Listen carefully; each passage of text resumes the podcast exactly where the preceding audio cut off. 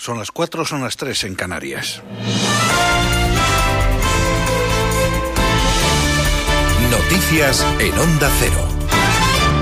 Buenas noches. El Congreso de los Diputados celebra este domingo el cuadragésimo segundo aniversario de la Constitución en un acto que será distinto a todos los anteriores a causa de la pandemia. El hemiciclo de la Cámara Baja no acogerá este año el día grande de esta institución y el acto se trasladará a la calle, a la carrera de San Jerónimo, donde muchos menos asistentes de los habituales escucharán el discurso de la presidenta del Congreso, Merichel Batet. El presidente del Gobierno, Pedro Sánchez, acompañado por todos los miembros del gabinete, va a asistir al acto.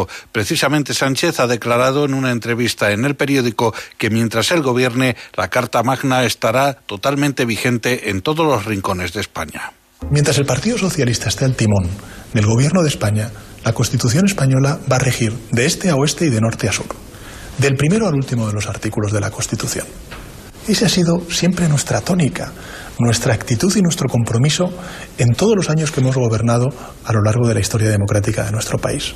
El vicepresidente segundo del Gobierno y líder de Podemos, Pablo Iglesias, ha presumido de haber logrado unir en torno a los presupuestos al bloque de izquierdas e independentista que a su juicio debería haber dirigido el país desde 2015 y de hacerlo frente a un PSOE que mira a la derecha. Iglesias ha presidido la reunión de las direcciones de Podemos, los Comunes e Izquierda Unida. Frente a esas derechas que no hacen ninguna propuesta y que se dedican básicamente a hacer ruido en las sesiones de control, impotentes y ridículos ruidos de sables o ruido de tertulia, hay que decirles que la mayoría plural que se ha expresado esta semana prefigura un proyecto de país, una España más democrática, más fraterna y más federal. Por su parte, la ministra de Hacienda, María Jesús Montero, ha dicho que tras la aprobación del proyecto de presupuestos, el Gobierno sigue trabajando para sumar y ha reprochado al Partido Popular implícitamente que haya decidido irse en solitario al rincón de la ultraderecha. Así que nuestra invitación sigue siendo la que le hacemos a todas las formaciones políticas, que no es otra que se sumen, que haya vocación de contribuir, de aportar, de enriquecer, en definitiva, de que todos podamos hacer posible que nuestro país pueda salir lo antes posible y en mejores condiciones de esta situación de la pandemia sanitaria. El responsable de justicia del Partido Popular, Enrique López, ha criticado que el ministro de Transportes, José Luis Ábalos, demonice a la Comunidad de Madrid y su presidenta Isabel Díaz Ayuso por defender la aplicación del orden constitucional y se abrace a aquellos que atacan la Constitución para aprobar los presupuestos. El presidente no está pactando con los enemigos de España, está pactando con los enemigos de los españoles. Es absolutamente, eh, cuando, cuando, menos, paradójico, por no, por no decir vomitivo, que de miembros del Gobierno critiquen a aquellos que defendemos la Constitución y abracen a aquellos que eh, están en contra de la Constitución y que presidente quieren subvertir y acabar con la Constitución. Y todo por un puñado de votos para aprobar unos presupuestos que están manchados del independentismo radical catalán y de los herederos de ETA Batasuna. Cofares está distribuyendo entre las farmacias los primeros test rápidos de anticuerpos COVID-19 a fin de que las boticas puedan dispensar este tipo de pruebas a la población general, contribuyendo así de forma activa a la ampliación de los cribados, según ha informado la compañía, después de que las autoridades sanitarias hayan aclarado que está permitida la comercialización y dispensación de este tipo de test en las farmacias, siempre bajo receta médica, la cooperativa de distribución farmacéutica inicia el abastecimiento de las de test rápidos de anticuerpos que irán suministrándose a partir de ahora de forma escalonada al ritmo de estas pruebas vayan estando disponibles en el mercado.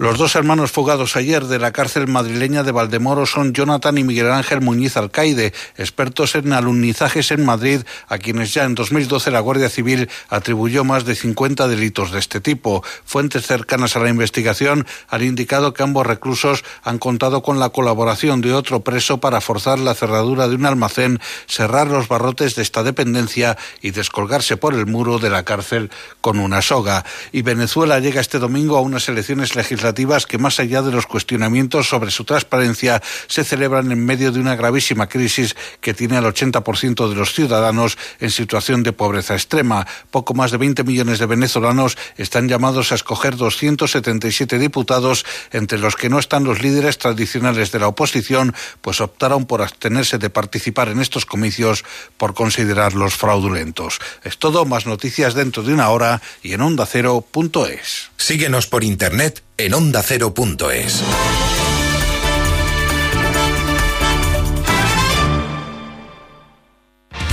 Los fines de semana dedicamos tiempo a nuestras mascotas. Cuidados, consejos, noticias, curiosidades como El perro y el gato, el programa preferido de nuestros mejores amigos. Llegan los permisos laborales por mascotas. Es la primera empresa en España en ofrecer un permiso de paternidad de una semana remunerada a los empleados que acojan o adquieran una mascota y además tendrá flexibilidad para llevarlo al veterinario. Me parece algo tan absolutamente normal que lo raro es que tengamos que contarlo como una noticia y una excepción. Si las empresas no tienen claro el valor añadido de tener una mascota en casa y que en realidad forma parte de la familia, pues vamos mal. Como el perro y el gato, con Carlos Rodríguez. Sábados a las 3 de la tarde, domingos a las 2 y media y siempre que quieras en la app y en la web de Onda Cero. Patrocinado por Menforsan, los especialistas en cuidados, higiene y cosmética natural para las mascotas. Te mereces esta radio. Onda Cero, tu radio.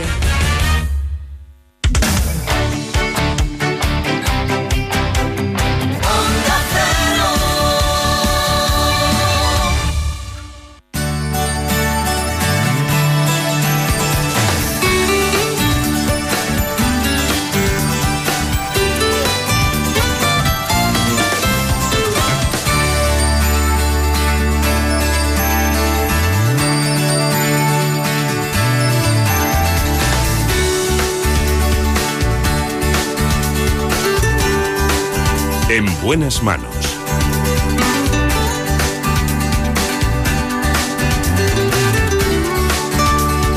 El programa de salud de Onda Cero.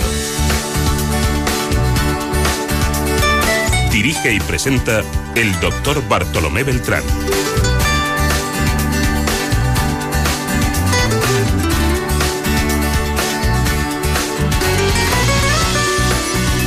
Hola, ¿qué tal? ¿Cómo se encuentran? Me alegro mucho de saludarles. Tenemos un gran programa por delante. Vamos a hablar en primer lugar del síndrome de piernas inquietas. Sí, es un aspecto de la neurología muy interesante. Lo vamos a hacer con el doctor David Pérez Martínez, que es jefe de servicio de neurología del Hospital 12 de Octubre de Madrid.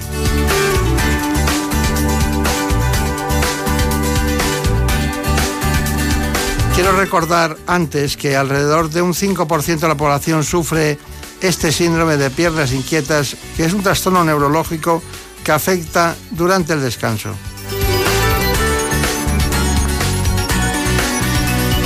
Para nosotros es fundamental y muy importante que antes conozcan este informe.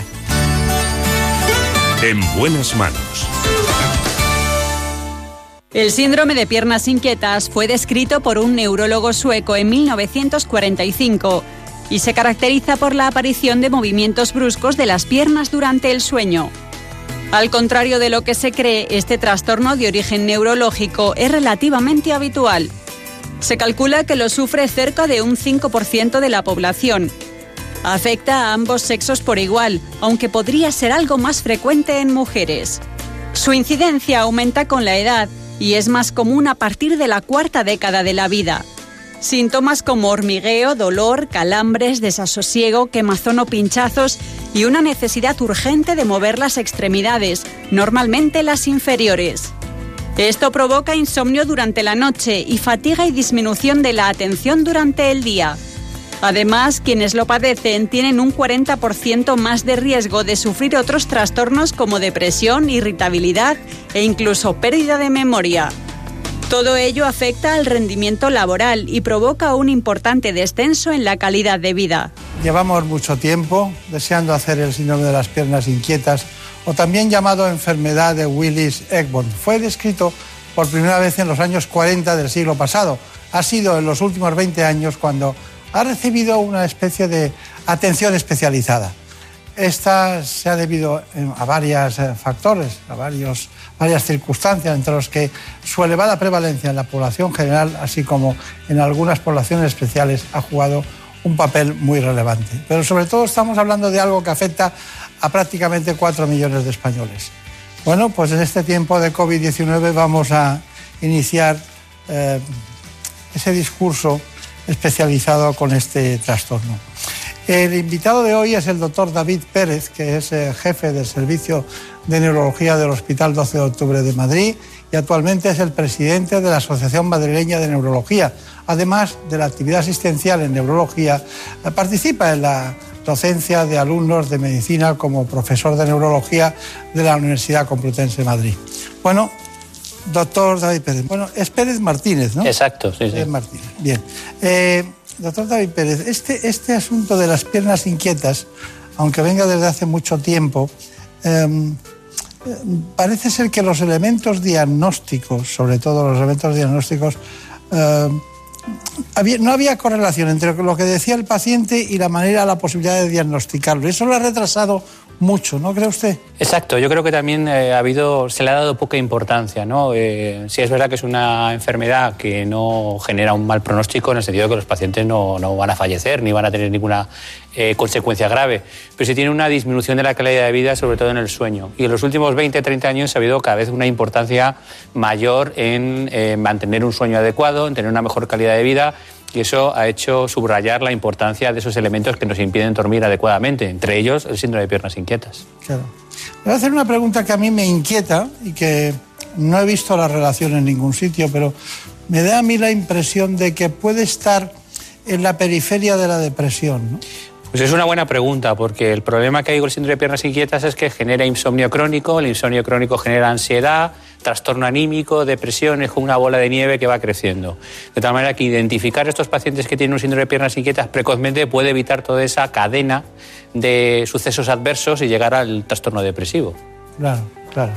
Pero no es anterior el trastorno depresivo. En general no, en general lo que pasa es que el, síndrome de piernas inquietas es un trastorno crónico que puede aparecer en cualquier momento de la vida, de tal manera que suele ser en edades medias de la vida y que va avanzando a medida que vamos envejeciendo. Claro, claro. Eh, y, qué es más, neurológico o vascular? Pues, eh, hombre, yo soy neurólogo, pero dicho esto, eh, el, el, origen del síndrome de piernas inquietas se desconoce, hay que ser realista sí sabemos que diferentes eh, fármacos que afectan al sistema nervioso central mejoran los síntomas, de tal manera que suponemos que el síndrome de piernas inquietas está relacionado con algún tipo de disfunción en el sistema nervioso central. Probablemente desde el punto de vista dopaminérgico, porque los agonistas dopaminérgicos, que son fármacos que se utilizan en el Parkinson, por ejemplo, mejoran el síndrome de piernas inquietas. Y una de las teorías actuales es que hay algún tipo de disfunción en este neurotransmisor que hace que al disminuir su actividad en el sistema nervioso los pacientes tengan esta sensación desagradable en las piernas. Claro, eh, ¿Cómo ha vivido usted el COVID-19 eh, en, tiempos, en tiempos maléficos? Pues la verdad con estrés elevado y admirando a mis compañeros que estuvieron en primera línea, en mi caso en el Hospital 12 de Octubre, que hay que quitarse el sombrero con aquellos que estuvieron en la urgencia y en las plantas con pacientes con COVID. Tienen ustedes una gran directora allí además, ¿no? Ah, sí, sí, por supuesto, Carmen. Sí, sí, es una persona excelente, extraordinaria, ¿no? Sí, sí, sin ninguna duda. Eh, pendiente de todas las cosas. Se debe levantar la primera y acostarse la última. Sí, en eso estoy seguro, le doy toda la razón. Sí, sí. Su nombre completo es ella, es Pancorbo. Martínez Pancorbo, de Pancorbo. Si usted tuviera que definir del conjunto de los pacientes que ha visto, decir, bueno, voy a definir, porque nosotros lo hemos hecho, no olvidándonos de nada, el síndrome de piernas inquietas de una manera preta portera, así entre, entre amigos, ¿cómo lo definiría? Pues eh, claramente como, es la propia palabra, ¿no? Es una sensación de, eh, eh, casi involuntaria de mover las piernas justamente cuando más lo necesitamos, que es al descansar, al terminar el día, en la cama, de la manera que necesitamos esa sensación de mover las piernas, incluso algunos lo llaman el síndrome de los andadores nocturnos, porque tienen que levantarse, dar una vuelta y volver otra vez a acostarse. A veces se asocia una sensación de disconfort en las piernas una sensación de quemazón, eh, de dolor profundo, de calambre, de la manera que al mover las piernas nos calma algo, pero enseguida volvemos otra vez a tener esos síntomas. Claro, claro. Eh, pero no provocan eh, trofias, ¿no? En el sentido de heridas o, o algunas, diríamos, momentos algunas personas cuando tienen falta de vascularización en los pies, pues aparecen como una especie de vasculares o algún tipo. problemas. En principio no, en principio los pacientes notan eh, las piernas son normales, eh, no hay alteraciones cutáneas. A ver, sí es verdad que en algunos casos se puede asociar a insuficiencia venosa crónica, entonces tendríamos los datos en la piel y, en y las venas dilatadas de la insuficiencia venosa crónica, pero en principio son dos trastornos distintos. Vale, vale muy bien. ¿Le, han llegado a usted pacientes eh, de COVID? Sí, sí. Hemos tenido pacientes con complicaciones neurológicas. Hay que tener en cuenta que el enorme, la enorme cantidad de pacientes que han ingresado en el hospital ha hecho que eh, un 30% de ellos tengan complicaciones neurológicas y un 5% de complicaciones graves, entre ellas ictus, al ser una complicación vascular pero en territorio cerebral y que ha producido pues una, una gran eh, secuela en un paciente de estas características. Pues si alto estaba siendo el ictus, ¿no? Ya. Imaginemos, claro, los factores de coagulación han influido mucho, ¿no? Sí, eh, genera una tormenta, parece que genera una tormenta inmunológica, entre ellos también una eh, tormenta procoagulante y produce eh, alteraciones vasculares y también alteraciones autoinmunes. ¿no? Tenemos cuadros también de encefalopatía y de alteraciones en el sistema nervioso central que no está muy claro si es directamente por el COVID o indirectamente porque activa el sistema inmune. Claro, sí o porque sí, porque se dispara un elemento que no estaba presente en ese momento. ¿no? Eso es. Muy curioso. Pero desde luego el que tenía una patología silente o silenciosa, tal, sí que ha generado en muchos casos es el que se disparara todo. Sí, los que tenían factores de riesgo, ¿no? Y parece que la hipertensión, la diabetes, eh, la edad, lógicamente, son factores clave. Claro, sobre todo en el ámbito del diagnóstico eh, se ha aprendido mucho en el ámbito de la medicina interna con el COVID, ¿no? De ver parámetros que antes, eh, como la ferritina o, otros elementos que no, no, sabíamos que podían dar un dato determinado, ¿no? Y que lo tenían. Pero el diagnóstico es siempre difícil en todo caso, ¿verdad, Marina? Pues sí, el diagnóstico ahora del síndrome de las piernas inquietas, de lo que estábamos hablando, es clínico y se basa en la presencia de cuatro síntomas. La necesidad irresistible de mover las piernas, el inicio o empeoramiento de los síntomas con el reposo al permanecer acostado o sentado, la mejora o cese de las molestias después de mover las piernas y también la aparición o predominio de los síntomas durante la tarde o la noche está muy bien. Esto es lo que nosotros estudiamos, en base a lo que usted ha contado, a lo que hemos leído de sus trabajos. Pero cuéntenos, ¿cómo diagnosticamos un síndrome de piernas inquietas? ¿Qué, parámetros podemos utilizar? Pues la verdad es que lo ha explicado muy bien. Realmente el punto clave aquí es la clínica que cuenta el paciente. La dificultad es que los síntomas que nota el paciente a veces son muy abigarrados, difíciles de describir, entonces el médico tiene que abrir un poco la mente a recibir esa información. Hay gente que nota cosas extrañas en las piernas, sensación de que las piernas se mueven solas, y en uno que intentas discernir qué es lo que está diciendo el paciente para identificar un síndrome de piernas inquietas. A veces el síndrome de piernas inquietas también se puede mostrar por un insomnio. Los pacientes acuden a la consulta porque no pueden dormir y hay que rascar y llegar al diagnóstico de que realmente el origen primario es esa eh, sensación de tener que mover las piernas de manera incapacitante. Claro, claro. Sí, pero pero hay distintos elementos que ustedes, distintas pruebas que ustedes utilizan, mm. como la ecografía, ¿no? Utilizan la ecografía, tengo entendido. Sí, eh, hombre, la prueba, el gol estándar que utilizamos nosotros para diagnosticar el síndrome de piernas inquietas son los estudios, las polisonografías nocturnas, monitorizando el movimiento de los músculos de las piernas. Es verdad que es una pierna compleja y que habitualmente se deja en aquellos casos que son dudosos. La mayoría de las veces se diagnostica clínicamente. Y luego hay una serie de pruebas que se realizan para encontrar la causa del síndrome de piernas inquietas, porque el síndrome de piernas inquietas el 80-90% es idiopático o desconocido, pero un 10 un 20% que es secundaria a otra alteración. La alteración más frecuente es la disminución del hierro en la sangre y los depósitos de, de hierro, por eso hay que medir la ferritina en la sangre el hacer un electromiograma en algunos casos si hay sospecha de polineuropatía y una analítica completa incluyendo también, por ejemplo, pues el perfil renal, porque a veces la insuficiencia renal puede producir un síndrome de insuficiencia eh, de, alteración de síndrome de piernas inquietas. Con todas esas pruebas podemos llegar no solamente a un diagnóstico sindrómico de qué es lo que le está pasando, sino también un diagnóstico de por qué le está pasando esta causa y si afortunadamente encontramos una causa, ponerle tratamiento. Claro, claro.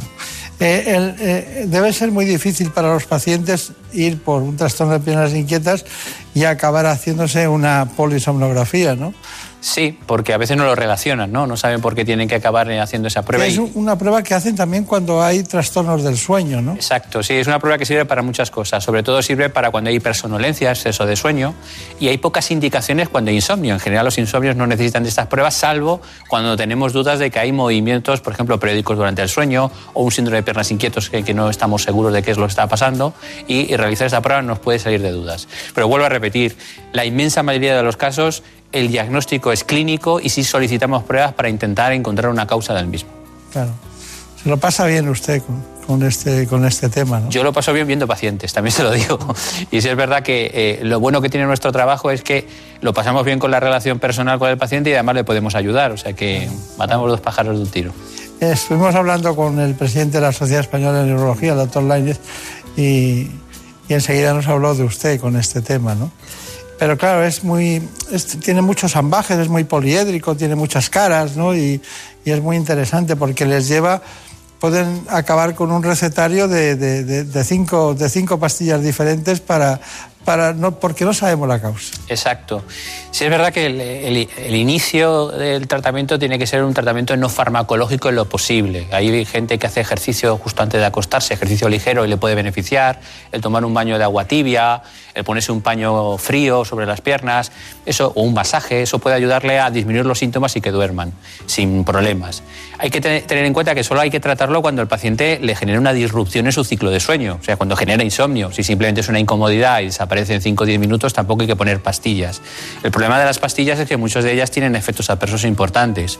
Se utilizan sobre todo dos grandes grupos de fármacos, fármacos que se llaman agonistas dopaminérgicos, que son fármacos que se utilizan en el Parkinson y que se ha visto que en el síndrome de piernas inquietas mejoran la sintomatología, y otros fármacos que son derivados de antiepilépticos, que también mejoran esos síntomas. Son fármacos que no están exentos de efectos adversos, pero hay que utilizarlos con cautela al final va a ser una deficiencia de dopamina. Pues eh, me apostaría por ello. Se una, una, de las varia, variantes de Por la lo dopamina. menos sí. Sí es verdad eh, que la causa más habitual secundaria es el déficit de hierro. Es más, hay muchos que eh, ponemos hierro incluso aunque no haya déficit para ver qué respuesta hay, porque realmente es una intervención que tiene poco riesgo y si el paciente mejora, pues lo podemos solucionar sin más. Uh -huh. Para diagnosticar el síndrome de las piernas inquietas se realiza primero un análisis de sangre para descubrir cómo están los niveles de hierro y ferritina.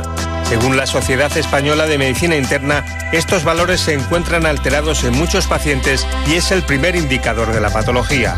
También se harán pruebas de polisomnografía nocturna. Esta prueba consiste en el registro de la actividad cerebral, de la respiración, del ritmo cardíaco, de la actividad muscular y de los niveles de oxígeno en sangre mientras se duerme. Para ello se aplican unos electrodos en el cuero cabelludo y en otras partes de la cara y el cuerpo, así como distintos sensores para valorar la función cardiorrespiratoria. Otra prueba diagnóstica que se debe realizar para detectar este síndrome es la electromiografía. Se trata de comprobar la conducción nerviosa con el objetivo de descartar algún tipo de lesión que pueda estar generando estas molestias en las piernas. Para ello, en la electromiografía se inserta una aguja en el músculo y se registra la actividad eléctrica mientras se contrae y en reposo. Los choques eléctricos en el nervio periférico se realizan en varios puntos a lo largo de su recorrido hasta el músculo y se registra el tiempo hasta el inicio de la contracción.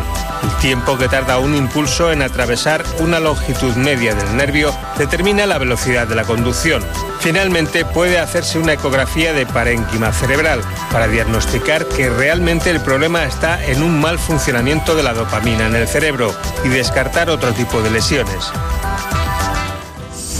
Bueno, pues muchas gracias Javier Saz por este magnífico reportaje. Bueno, también ha trabajado Marina Montiel para este tema que es las recomendaciones generales de calidad de vida eh, cuando alguien tiene el síndrome de piernas inquietas.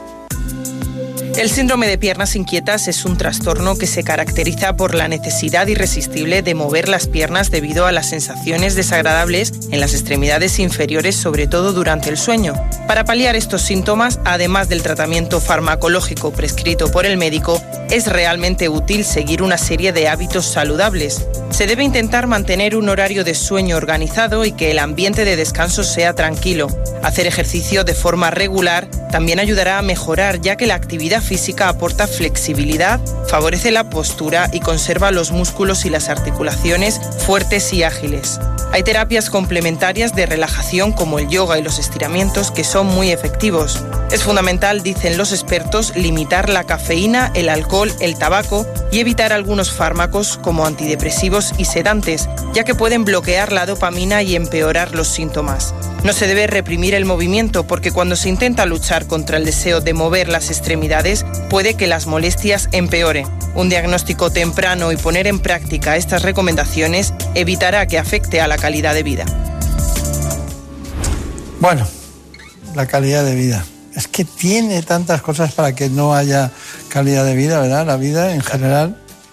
Bueno, eh, nos quedan las conclusiones que usted quiere hacer de este síndrome de piernas inquietas. Pues yo creo que lo fundamental es que eh, se intente hacer un diagnóstico precoz. Vemos en las consultas pacientes que llevan incluso años con este tipo de síntomas y como son síntomas que no sabe cómo expresarlos, pues eh, tiene una mala calidad de vida, una mala calidad de sueño y tardan en ir a su médico de familia para poder expresarlo. El médico de familia lo identifica rápidamente. Eh, por lo tanto, que cuando no tiene esa sensación de inquietud nocturna y sobre todo si le genera eh, insomnio, tienen que consultarlo porque hay tratamientos o consejos que se pueden hacer para intentar disminuirlo, porque si no, como hemos comentado, es como una bola de nieve. El insomnio puede generar ansiedad, la ansiedad de depresión y producir un trastorno crónico. Claro. Y estamos hablando de algo que puede tener varios tratamientos que no son el principal, aunque el principal es difícil de tratar de momento. Porque cuando ah, tenemos algo que da mucha sintomatología, que tiene dificultades diagnósticas y muchas cosas paralelas o en el entorno, en un círculo, si pusiéramos piernas inquietas, pondríamos ansiedad, depresión, insomnio, problemas vasculares, tromboembosis, es decir, eh, estás ante un, un, bosque, ¿no? Claro, hay que, hay que verlo en conjunto, porque muchas veces uno se puede quedar solamente en el insomnio o solamente en el trastorno anímico y tiene que identificar todos los factores del puzzle para, para ver el cuadro por completo. Está claro. Bueno, pues doctor David Pérez Martínez, muchísimas gracias, muchos recuerdos a los compañeros del 12 de octubre y que nos sigamos salvando. Por supuesto. ¿Eh? Hay que esquivar, hay que esquivar. Muchas gracias a vosotros. Gracias por venir. En buenas manos. Es lógico. Murprotec, empresa líder en la eliminación definitiva de las humedades, patrocina la salud en nuestros hogares. ¿Conoces la relación entre cuidar de tu hogar y cuidar de ti? En Murprotec sabemos que cuando eliminamos las humedades de forma definitiva de tu hogar estamos cuidando de ti y de tu familia. Una vivienda libre de humedades es sana y segura. Llámanos al 930 1130 o accede en murprotec.es. Cuidando de tu hogar, cuidamos de ti. Por fin no es lunes. Las mañanas más entretenidas del fin de semana. Historias curiosas, interesantes entrevistas, anécdotas y muy buen humor. Hay bromas que duran demasiado tiempo y un belga tiene el récord. Ay, pobre, un belga que lleva nueve años recibiendo pizzas que nunca ha pedido. Vamos a resolver la duda de la semana. ¿Cómo nos estimulan ciertas bebidas? Por ejemplo, el café. A algunos, a algunos les provoca un efecto muy claro y a otros todo lo contrario. Nada, cero. Esta mañana hemos querido sentar en nuestra mesa, la mesa de por fin no es lunes, a un científico y a un economista. ¿Son enfoques incompatibles? ¿Es tanta la distancia que los separa? Por fin no es lunes. Y domingos a las 8 de la mañana y siempre que quieras en la app y en la web de Onda Cero. Con Jaime Cantizano. Te mereces esta radio. Onda Cero. Tu radio. No muy lejos de la famosa ciudad inca de Machu Picchu, a las afueras de Cuzco, se encuentra Sacsayhuamán, una de las edificaciones más asombrosas de todo el mundo.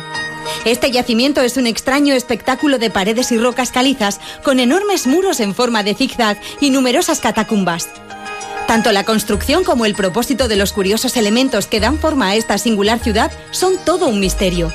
¿Cómo fueron los incas capaces de levantar y encajar este tipo de piedras enormes con tanta maestría? Leyendas, misterios, personajes singulares, fenómenos extraños, historia.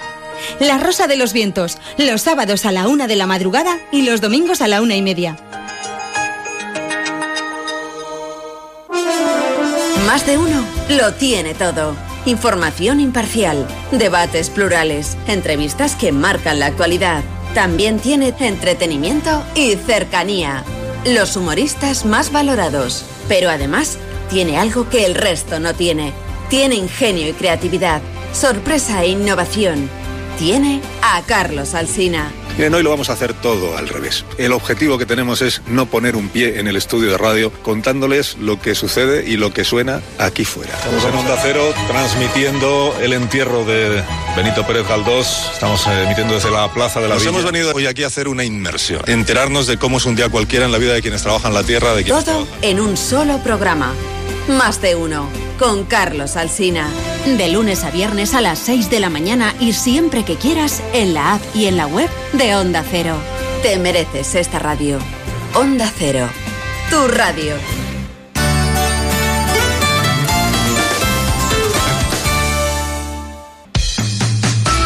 Hay estrellas de Hollywood que antes fueron estrellas del deporte. Jason Statham, antes de triunfar en la gran pantalla, participó en los Juegos Olímpicos de Seúl del 88 y en Barcelona 92, en la categoría de salto de trampolín con el equipo británico, donde llegó a ocupar el puesto número 12 del ranking. Bud Spencer, especialista en 100 metros libres, fue olímpico en Helsinki 52, Melbourne 56 y Roma 60. Johnny Weissmuller se hizo con cinco medallas de oro y una de bronce en los Juegos de 1924 y 1928. Sus 12 películas como Tarzán y su conocido Grito de la Selva forman parte de la historia del cine. Grandes actores que fueron grandes deportistas. Si te gusta el deporte, quieres vivir todos los partidos y tener todos los datos, escucha los fines de semana Radio Estadio. Los sábados a las 3 y media de la tarde y domingos a las 3, con Antonio Esteba y Javier Ruiz Taboada.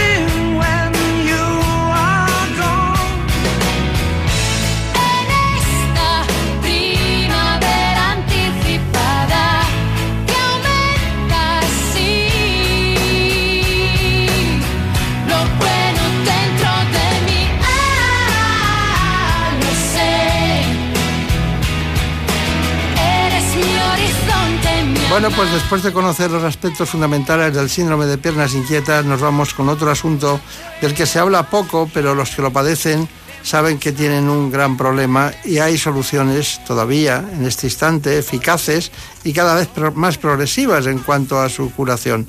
Me refiero a las leucemias.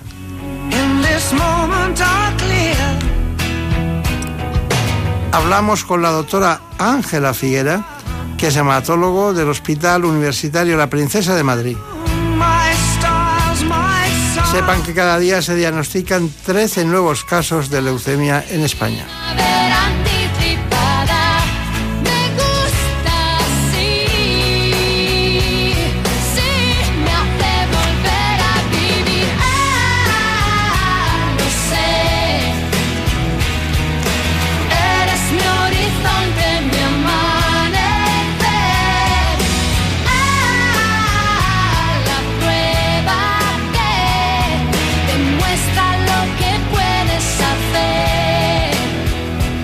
Bueno, pues aquí queda claro que es la indicación precisa en el caso de las leucemias. Lo hemos hecho con la doctora Ángela Figuera, pero antes de cualquier otra cosa nos gusta que ustedes sepan las coordenadas de nuestro informe. En buenas manos. El programa de salud de Onda Cero. La leucemia es un tipo de cáncer que afecta a los glóbulos blancos, también llamados leucocitos. Consiste en la proliferación incontrolada de una población anómala de células en la médula ósea y por lo tanto en la sangre. Y se denomina así por los términos griegos leucos, que significa blanco, y aima, que significa sangre. Esta enfermedad se divide en cuatro categorías principales. En función de la rapidez con la que avance, se habla de leucemia aguda y crónica. Y según el tipo de células a las que afecte, nos referimos a leucemia mieloide y linfoide. Sus síntomas suelen ser inespecíficos, fatiga, fiebre, infecciones, tendencia a los hematomas, por lo que a veces el diagnóstico puede realizarse por casualidad, al someterse a un análisis de sangre por otros motivos. Se estima que afecta cada año en España alrededor de 5.000 personas, y aunque los índices de curación han mejorado mucho en los últimos 25 años, todavía pierden la batalla la mitad de los pacientes adultos y dos de cada 10 niños. Aquí está con nosotros la doctora Ángela Figuera, es jefa del área clínica, concretamente de hematología y hemoterapia del Hospital de la Princesa de Madrid. Muchos años la acompañan de trabajo en esta área, un área que es pionera en muchos aspectos para el conocimiento mejor de lo que es el ámbito de la oncología médica. Re- realmente eh, no todas las leucemias son iguales, ¿no? No. Entonces, entonces me gustaría saber la manera más simple y sencilla de conocer eh, cómo las clasificaría usted en general. Hay dos grupos principales que son las leucemias crónicas, que son leucemias lentas, que mm, se puede convivir con ellas muchos años y que casi siempre aparecen en personas más mayores. Y luego están las leucemias agudas, que son enfermedades mucho más malas, mucho más agresivas, que pueden matar al paciente fácilmente y que aparecen a cualquier edad, pero son muy diferentes de las leucemias crónicas. Claro. Y luego en grupos de edad estamos, podemos hablar de niños, adultos y mayores. Eh, En ese sentido, ¿qué me dice?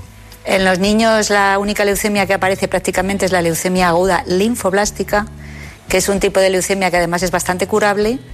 Y en, los, en la gente, en los adolescentes y adultos jóvenes aparece cualquier tipo de leucemia, incluso pueden aparecer algunas leucemias crónicas, pero la más frecuente es la leucemia aguda mieloblástica, que es una leucemia bastante mala.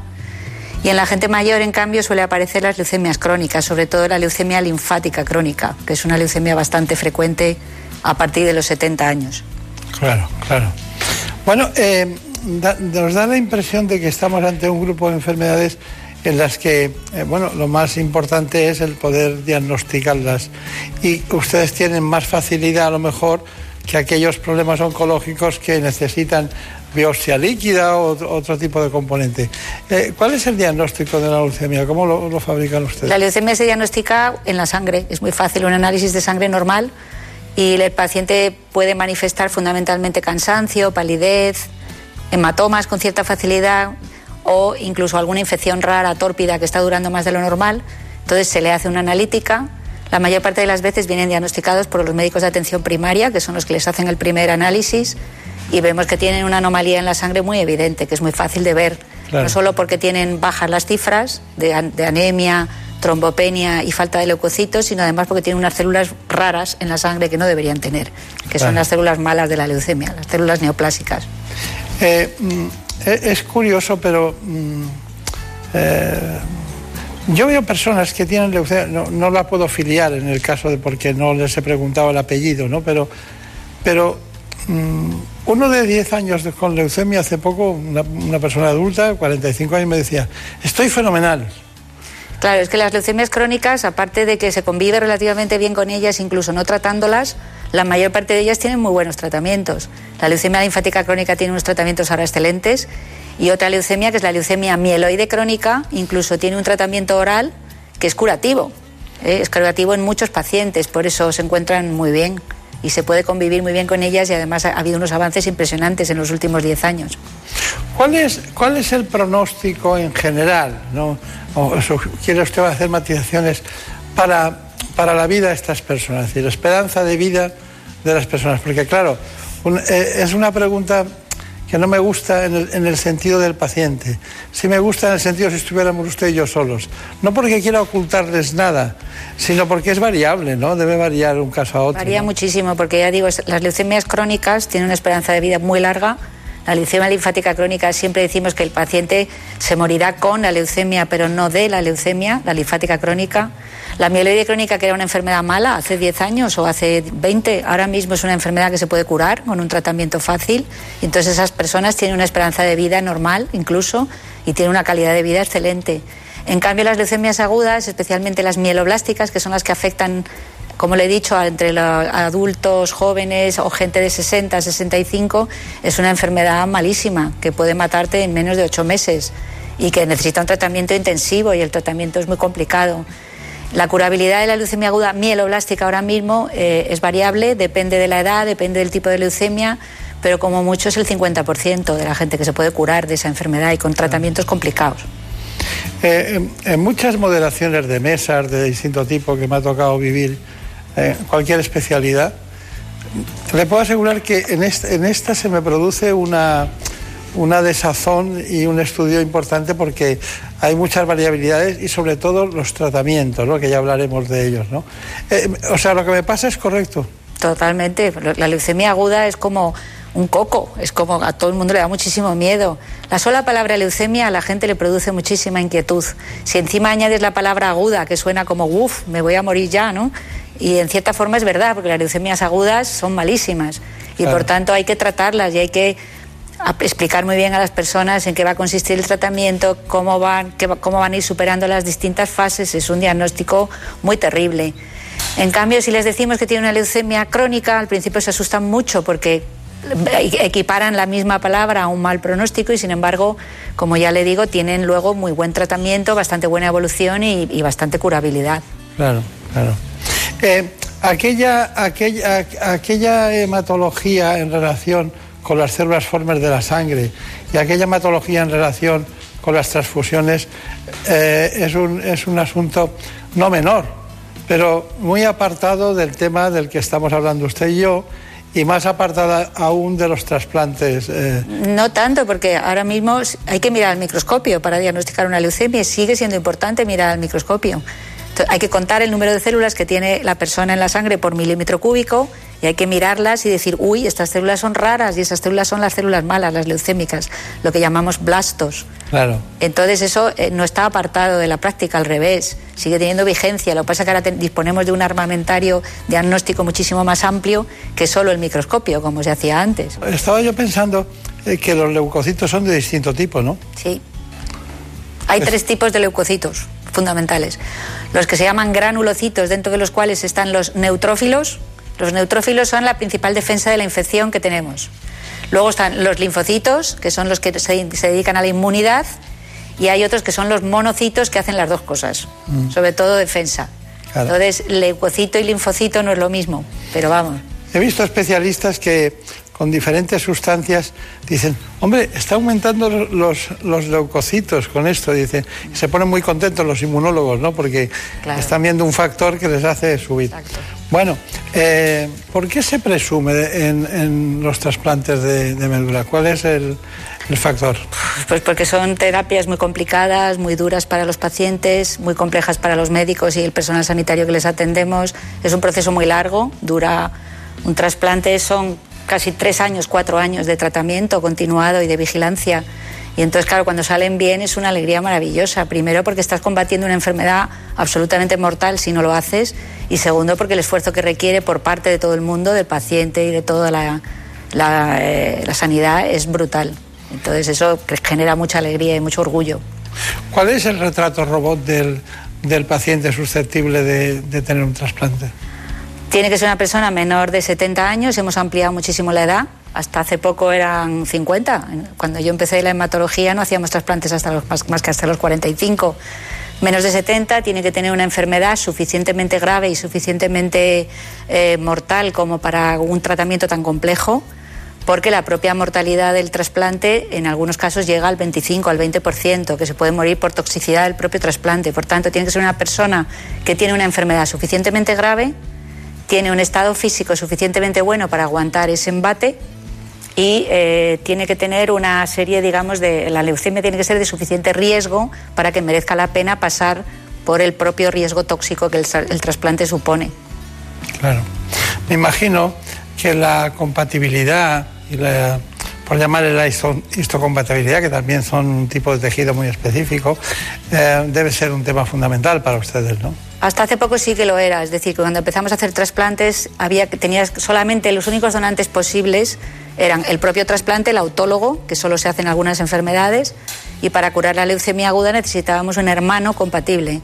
Las familias han reducido mucho en España y en todas partes, y ahora es muy difícil tener más de un hermano, y si tienes un hermano solo tienes un 25% de posibilidades de que sea igual, porque se hereda la mitad del padre y la mitad de la madre.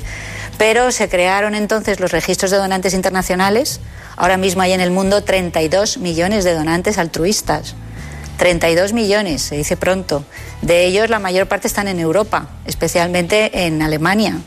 En España hasta hace poco teníamos pocos donantes, pero ahora hemos llegado ya a 500.000 donantes, que son muchísimos. Damos preferencia a los donantes españoles como donantes altruistas y la probabilidad de que una persona cualquiera pueda encontrar un donante HLA idéntico, idéntico, idéntico, como si fuera un hermano, en esos 32 millones es casi del 87%. Es muy alta. Y encima, para el otro 15% que no encuentran donante, existe la posibilidad de trasplantarse ahora de un familiar que sea medio idéntico, lo que se llama haplo idéntico. De forma que los padres se pueden trasplantar de los hijos Claro. y los hijos de los padres o de hermanos que no sean compatibles. Eso llevamos haciéndolo menos tiempo, pero funciona fenomenal. Claro. Usted ha dicho que en España con 500.000 donantes estamos bien, estamos bien dotados, pero Cuando ha hablado de, de 32 millones en Alemania, que... No, 32 en, en el mundo entero. Ah, en el mundo En entero. Alemania no sé cuántos había últimamente, pero al- andan por mm, entre 10 11 millones de donantes. Son Lo tienen muy bien organizado, sí. ¿Y por qué? ¿Y por qué? ¿Cuál es el fenómeno sociológico? Pues porque empezaron pronto, porque tu- eh, aplicaron una tecnología muy moderna que hemos tardado en aplicar en otros sitios y porque reclutaron un montón de gente joven y tienen unos donantes además que son todos menores de 40 años y lo tienen súper bien organizado. Entonces durante mucho tiempo hemos estado usando donantes alemanes, ahora preferenciamos los donantes españoles, Claro, claro. que también funciona muy bien, ¿eh? Tenemos un testimonio, tenemos un, un caso de un testimonio de donante de médula. Es el caso de Javier Hurtado, que usted lo conoce perfectamente, para hacernos a la idea de la, de la patética realidad y también de la alegría de esa realidad en este caso. Ser donante de médula es distinto a ser un donante de sangre porque efectivamente hay dos opciones de donación. Una que es a través de sangre periférica, es decir, te sacan sangre, te la filtran y esa se la dan a un paciente, o bien una cirugía. Claro, cuando te planteas eso dices, es que me puede tocar hacer una cirugía, ¿no? Y, cuando te planteas algo así de generoso, dar un órgano tuyo a alguien, yo creo que cualquier cosa mm, te compensa. Es decir, mira, pues si tengo que hacer este esfuerzo, lo hago porque me gustaría que otra persona lo hiciera por mí. Y eso te llena.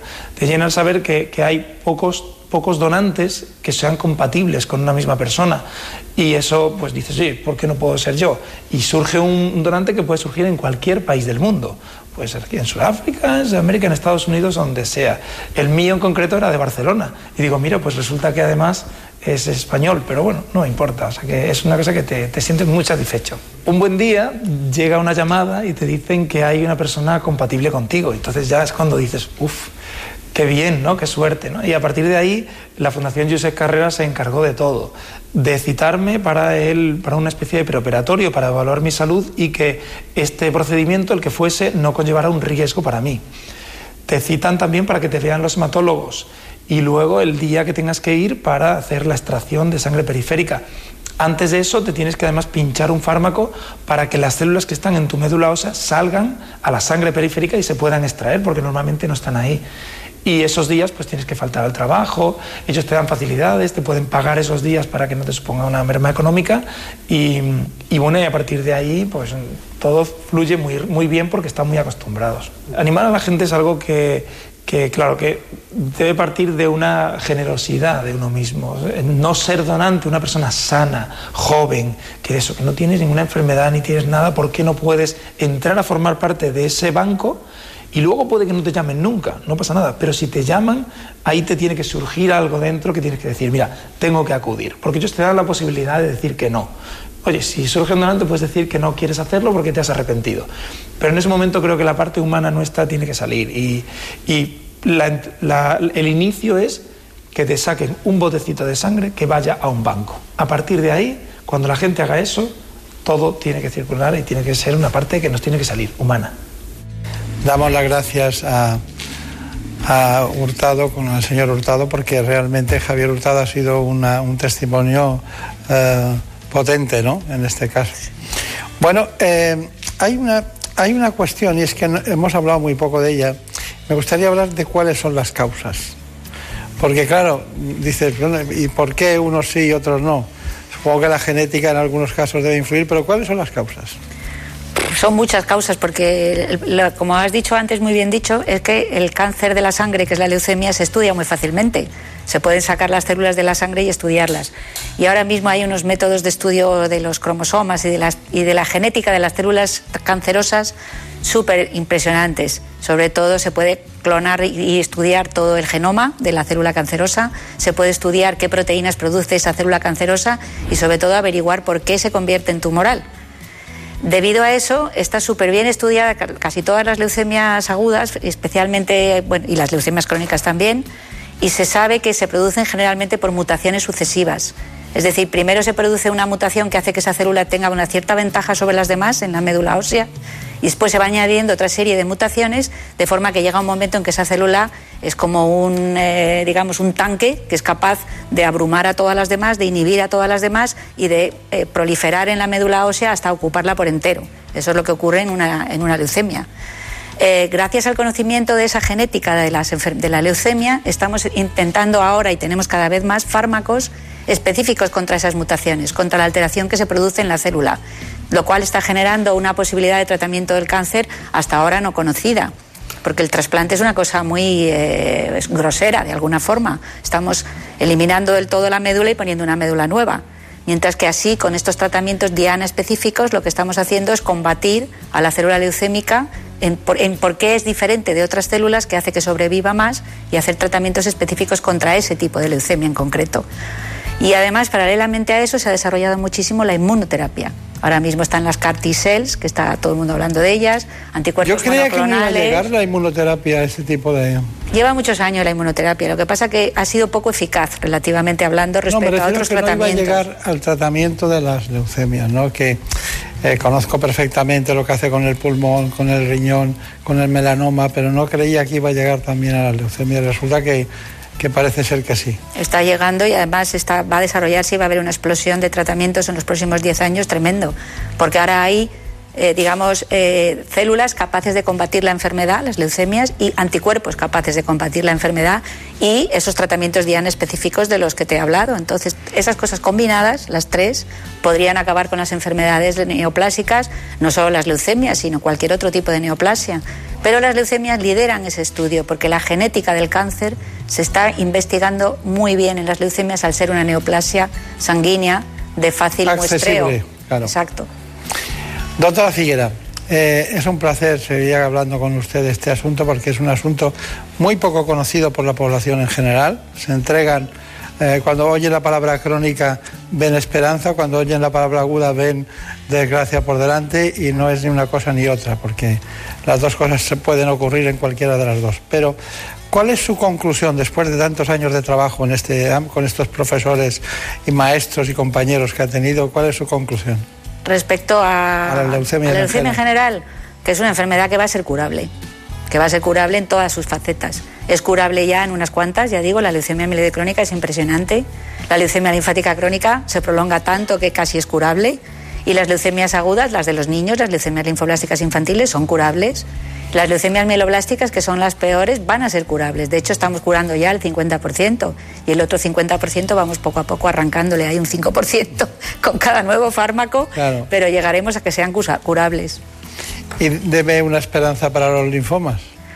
Pues lo mismo, porque es que los linfomas pasa lo mismo, se van conociendo cada vez más, cada vez hay más tratamientos, no solo quimioterapia, sino también tratamientos diana específicos. Las células linfomatosas también tienen las mismas mutaciones que las leucemias y por tanto los tratamientos estos que os digo diana específicos antitumorales son aplicables igualmente a cualquier otro tipo de tumor, linfoma, mieloma o cualquier tumor sólido. O sea que por ahí vamos por un camino muy bueno y muy esperanzador. Bueno, pues espero que usted consiga parte de ese camino, ¿no? Ojalá. Que lo vaya allanando para llegar al objetivo final, que es curar, ¿no? Que es la gran función. Desde luego. Porque realmente cuando caen en sus manos eh, se produce una relación muy específica, ¿no?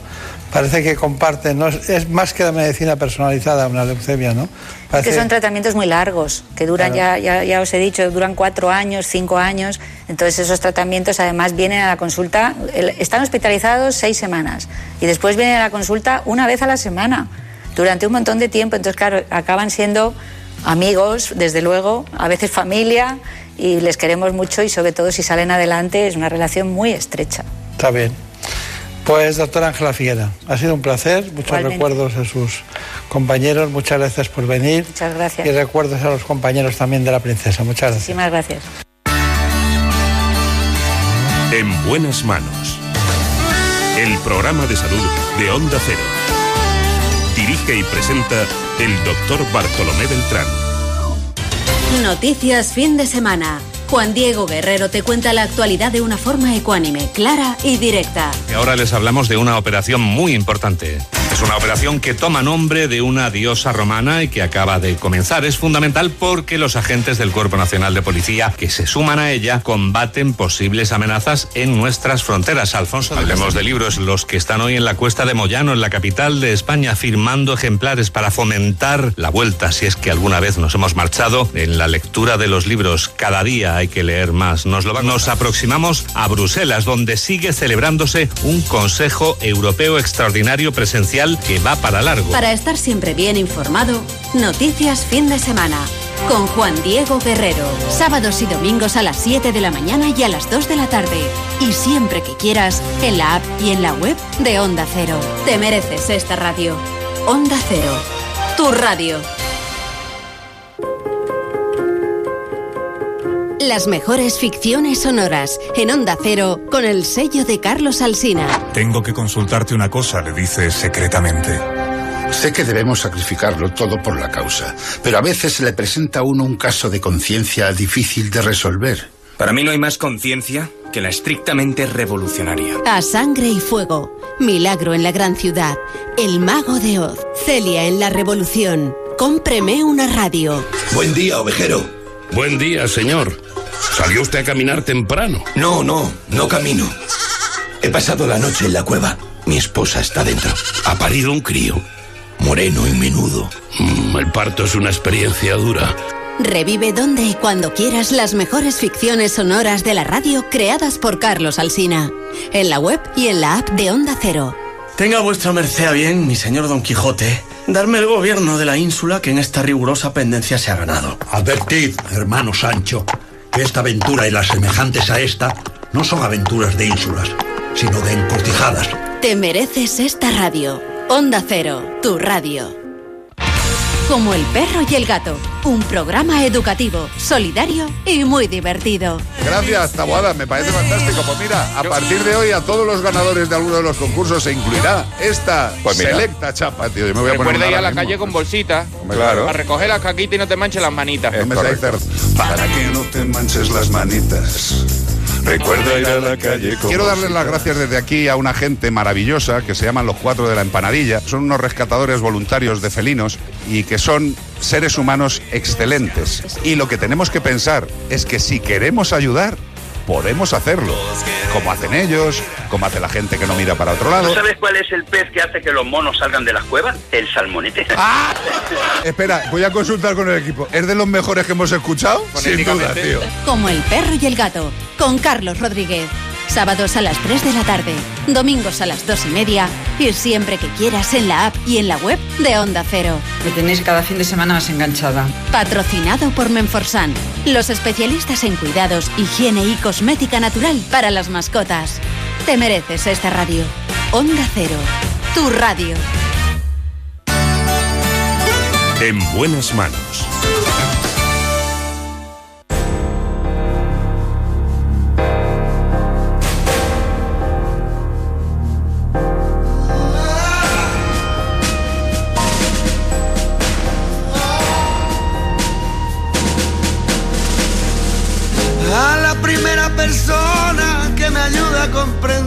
Pienso entregarle mi tiempo, pienso entregarle mi fe.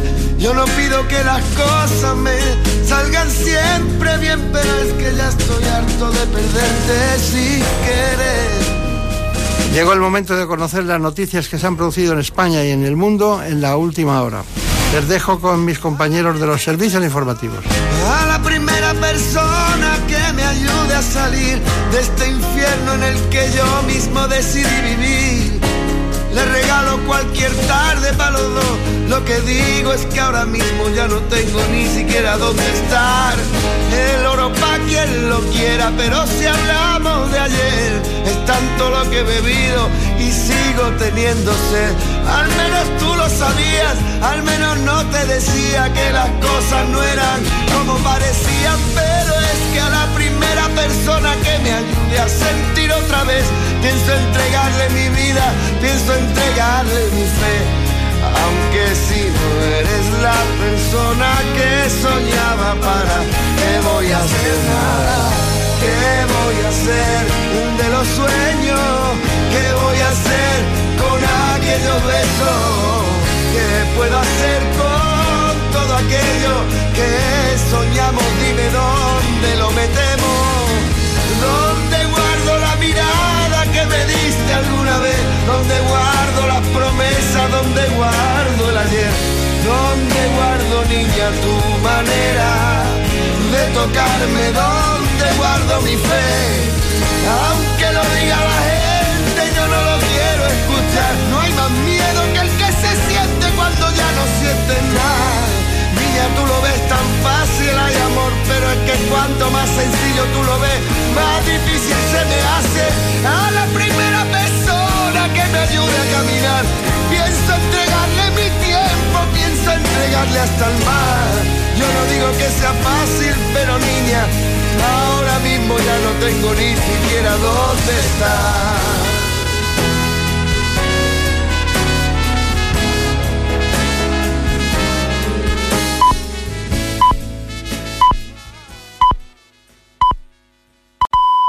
Son las 5, son las 4 en Canarias.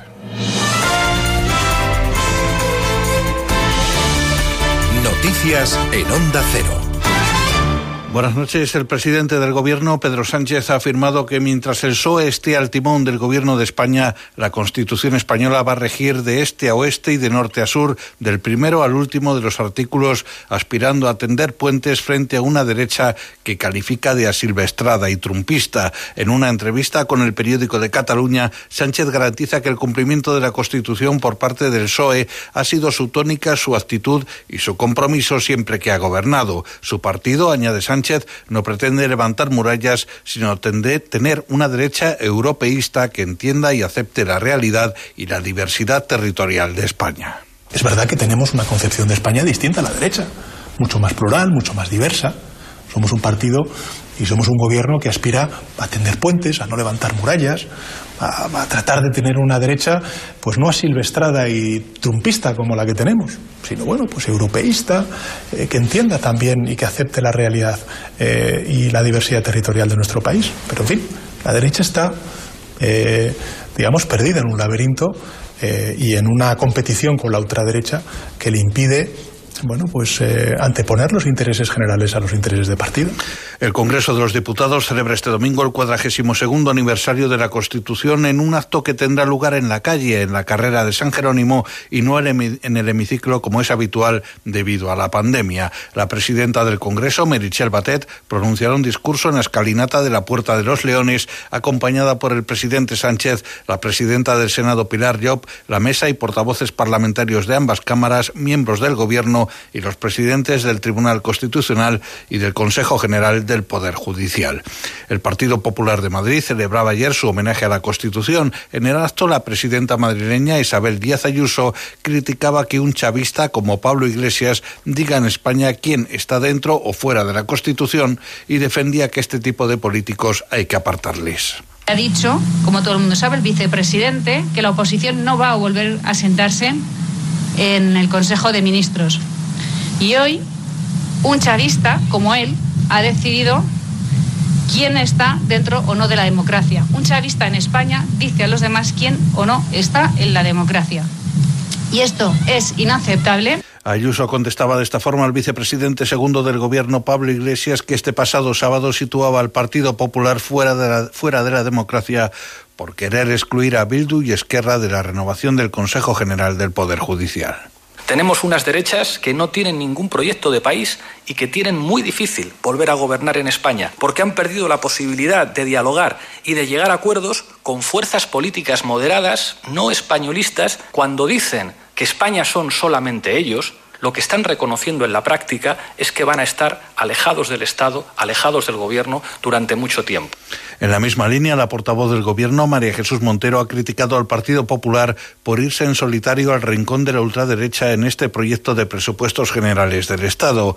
En declaraciones difundidas a los medios por el PSOE, la ministra ha apostado por seguir trabajando para sumar y ha criticado que la ultraderecha quiere destruir al Gobierno y desde el primer día han aprovechado cualquier oportunidad para el acoso y derribo aquellos que han decidido en este proyecto de presupuesto eh, irse en solitario al rincón de la ultraderecha, que lo que quieren es destruir, derribar a este gobierno que no han reconocido, a pesar de haberse celebrado dos elecciones en nuestro país, pero que desde el primer día han aprovechado cualquier oportunidad para esa estrategia de acoso-derribo.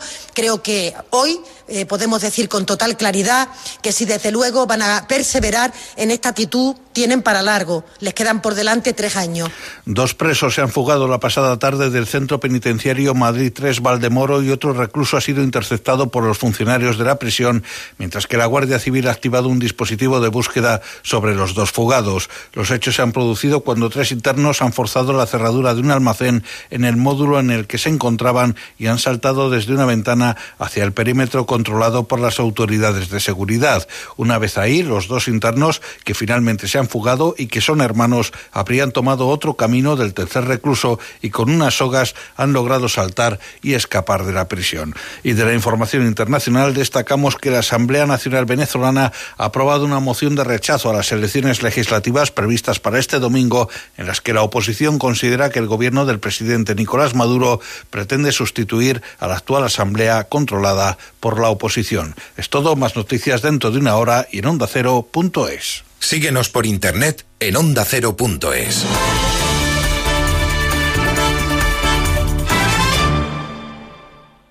Más información, más participación, más contenido. Hay más de una razón para que prefieras ondacero.es. En Onda Cero.es tienes la radio en directo, la actualidad y las noticias al momento. Y por supuesto, lo mejor y más destacado de cada programa, para que puedas escucharlo donde y cuando quieras. Onda Cero.es. Más y mejor.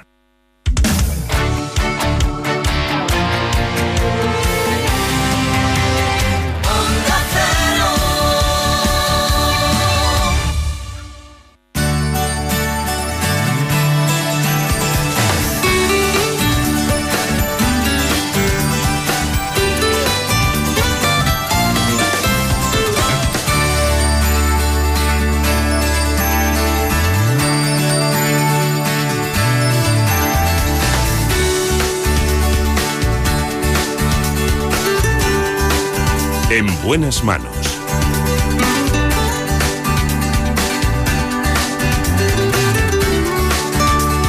El programa de salud de Onda Cero. Dirige y presenta el doctor Bartolomé Beltrán. Iniciamos la segunda parte del programa. Como siempre, nos acompañan también en estos estudios centrales de Onda Cero Marta López Llorente en la producción y Nacho Arias en la realización. Nacho Arias, de la Pons Ferrata, de Ponferrada, una tierra muy radiofónica, por cierto.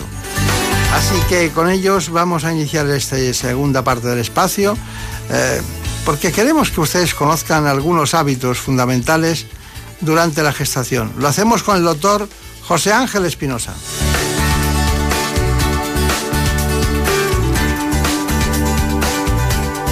Él trabaja en el Hospital San Francisco de Asís de Madrid y es director de la unidad de parto afectivo.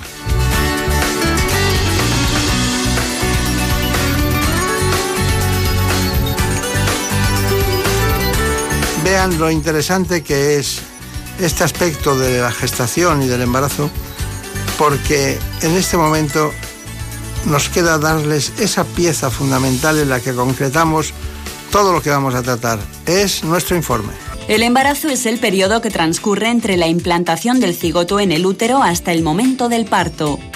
Son de 38 a 40 semanas en las que se producen en la mujer ciertos cambios fisiológicos, metabólicos e incluso morfológicos, encaminados a proteger, nutrir y permitir el desarrollo del feto.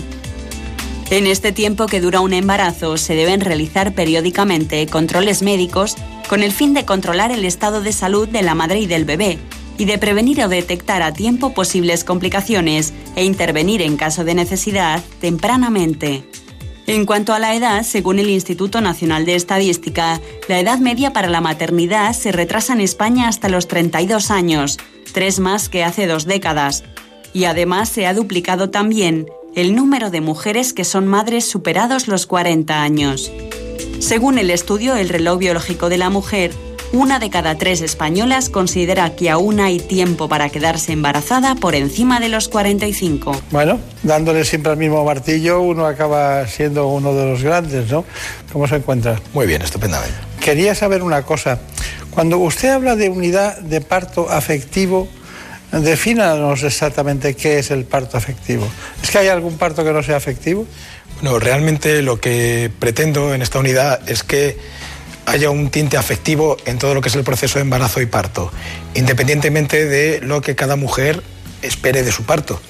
Cada expectativa de la mujer, cada mujer es diferente y queremos que cada una se sienta tratada perfectamente dentro de una unidad en la que sus expectativas van a intentar ser cubiertas. Bueno, es decir que es un proceso integral de afectividad en torno a todo lo que es desde el principio hasta el final de un parto, ¿no? Incluso en el proceso de seguimiento a todos los niveles. Y es en el que más. En el que más, claro. La porque tiene que sentirse apoyada, la confianza, por la misma persona y, que la lleve con un, un cariño especial, ¿no? La confianza y la tranquilidad de estar en buenas manos se coge con el, tiempo de embarazo, ¿no? con las 40 semanas. Lo entiendo perfectamente. Bueno, ¿y, ¿y por qué? ¿Por qué se dedicó a, la tocoginecología? Porque, ¿Por qué? ¿Qué es lo que le gustó? Buena pregunta. me gustó la especialidad porque es una especialidad médico-quirúrgica. Por un lado, no quería dedicarme solo a tratar con las pacientes, me gustaba el quirófano, pero también solo el quirófano me hubiese dejado frío. Me gustaban las dos cosas. Y entonces esta especialidad es muy completa, es muy bonita, eh, hay un trato precioso con las pacientes y yo creo que eso es fundamental. Sí, sí. Por lo menos para mí. Aparte que es quirúrgica, eh, lo necesario, no más de lo necesario. Eso es. Y, es, y es clínico afectiva en todos los sentidos, ¿no? Y, y provoca una mucha paz ¿no? en, todo, en, una mujer. Bueno, eh, qué interesante lo de, la, lo de la ginecología. Bueno, la verdad es que este asunto lleva un cambio sociológico médico de primera fila a todos los niveles, porque claro, no es lo mismo quedarse embarazada a los 28 ¿eh? que quedarse embarazada eh, cuando una tiene 35 o 40, ¿no? cambios fisiológicos que usted tiene que tener en cuenta sin que o si es un, parto, un, embarazo y parto de alto riesgo. Eh, sí, a partir de los 35 suben una serie de riesgos en la embarazada y en el bebé también. Estamos hablando de más riesgo de alteraciones cromosómicas en el bebé. Y luego a nivel de la madre tenemos más riesgo de diabetes gestacional, de hipertensión, de preeclampsia, de trombos. Entonces, lo recomendable es que se quedasen embarazadas por debajo de los 35 años, pero sé que eso hoy en día socialmente es y laboralmente es muy complicado. Claro. Eh, eh, ustedes hablan en muchas ocasiones de preeclampsia y, bueno, la gente entiende la hipertensión, eh, el útero que es más leñoso, más duro en todos los sentidos, me refiero al cuello de la matriz, ¿no? Em, los riesgos de, parto prematuro, una serie de cuestiones. Pero, ¿qué es la preeclampsia? la preeclampsia es, es un problema que se cree que es de tolerancia inmunológica hacia la placenta y el feto por parte de la madre. Esto lo que desemboca es en una alteración de la función de la placenta que termina generando bajo crecimiento fetal, baja cantidad de líquido amniótico y a nivel materno lo que hace es alterar la función de sus riñones, con lo cual la madre empieza a perder proteínas por la orina. Al perder esas proteínas en la orina se dematiza, retiene líquido por todo el cuerpo y luego como el riñón es el órgano que regula la tensión arterial, pues ese riñón alterado por la preeclampsia va a subir la tensión. una patología que puede ser muy peligrosa para la madre y para el bebé. Y la, solucionan ustedes con un seguimiento más próximo, ¿no? Más... Mm, sí, normalmente lo que hay que intentar es ganar semanas para llegar a una madurez lo mejor posible para el bebé y terminar el embarazo aunque vayamos controlando con fármacos hipotensores y demás, no siempre es posible controlarla y hay veces que hay que sacar al niño en, un momento del embarazo que a veces puede ser un poco prematuro. Mm. ¿eh? Entonces, bueno, hay que intentar ganar todo el tiempo que se pueda. Está bien, está bien. Bueno, tenemos, eh, por cierto, ya que estamos con lo de la atención, ¿cada cuánto tiempo toman ustedes la atención en un embarazo? En cada visita. Cada vez que viene la paciente, más o menos una vez al mes. Una vez al mes. Y algunas de ellas les instamos a que lo hagan ellas en domicilio y nos presenten el cuaderno de tensiones, las que tienen más riesgo. Claro. ¿A partir de cuándo ustedes le recomiendan dormir de lado? Mm, eso en la teoría está muy bien, pero luego cualquiera duerme toda una noche de solo un lado, ¿no? Eh, normalmente además el bebé, si está molesto, va a dar golpes y va a despertar a la mujer para que se cambie de lado. Entonces, aunque es la postura en teoría más fisiológica, no es la que les gusta a todos los bebés. Ah, está bien. Eh, ¿por qué, ¿por qué las mujeres, que claro, me vienen cosas, ¿por qué las mujeres tienen tantas dudas con la medicación? Eh, prácticamente un 40%, un 50% de las mujeres tienen dudas respecto a la medicación que toman y, y no saben qué hacer. ¿no? Eh, ¿Ustedes lo, lo, notan bien? ¿Lo, ¿Lo prescriben bien? Sí, sobre todo porque las mujeres tienen mucho miedo a que cualquier medicación pueda hacerle daño al bebé se vuelven muy protectoras, con lo cual les cuesta mucho tomar medicación y siempre están insistiendo, y esto lo puedo tomar, esto no lo puedo tomar. Entonces ahí está la función de los tetra en asegurarles que esa medicación la pueden tomar y que así no tengan que sufrir en el embarazo. Multitud de problemas, que si no lo sufren en silencio las pobres.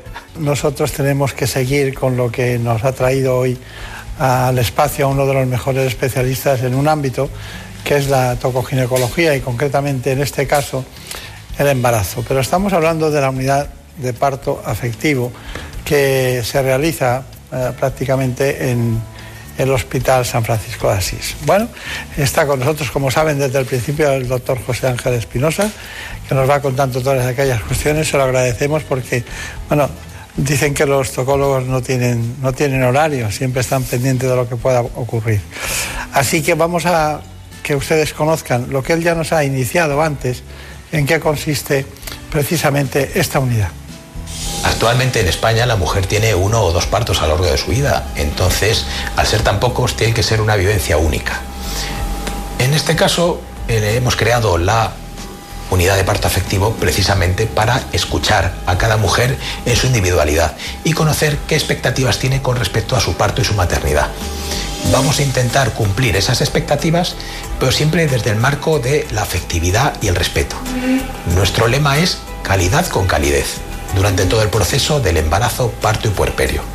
La oferta de atención al parto en España está un poco polarizada. Hay mujeres que no se van a sentir cómodas en unos hospitales, por ejemplo, si quieren una cesárea programada, y otras que si van a otros hospitales donde quieran un parto fisiológico en cuadripedia y con plan de parto, también van a ser criticadas y no van a ser bien recibidas.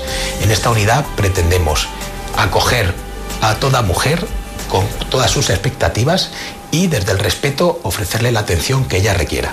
El parto mínimamente intervenido es una manera de entender el parto como un proceso fisiológico, un proceso que la naturaleza va a ser capaz de llevarlo sin ningún problema y simplemente hay que estar vigilantes, al lado de la paciente, no encima, al lado simplemente vigilando por si hay alguna situación de emergencia, poder solucionarla sin ningún problema para la integridad del bebé y de la madre.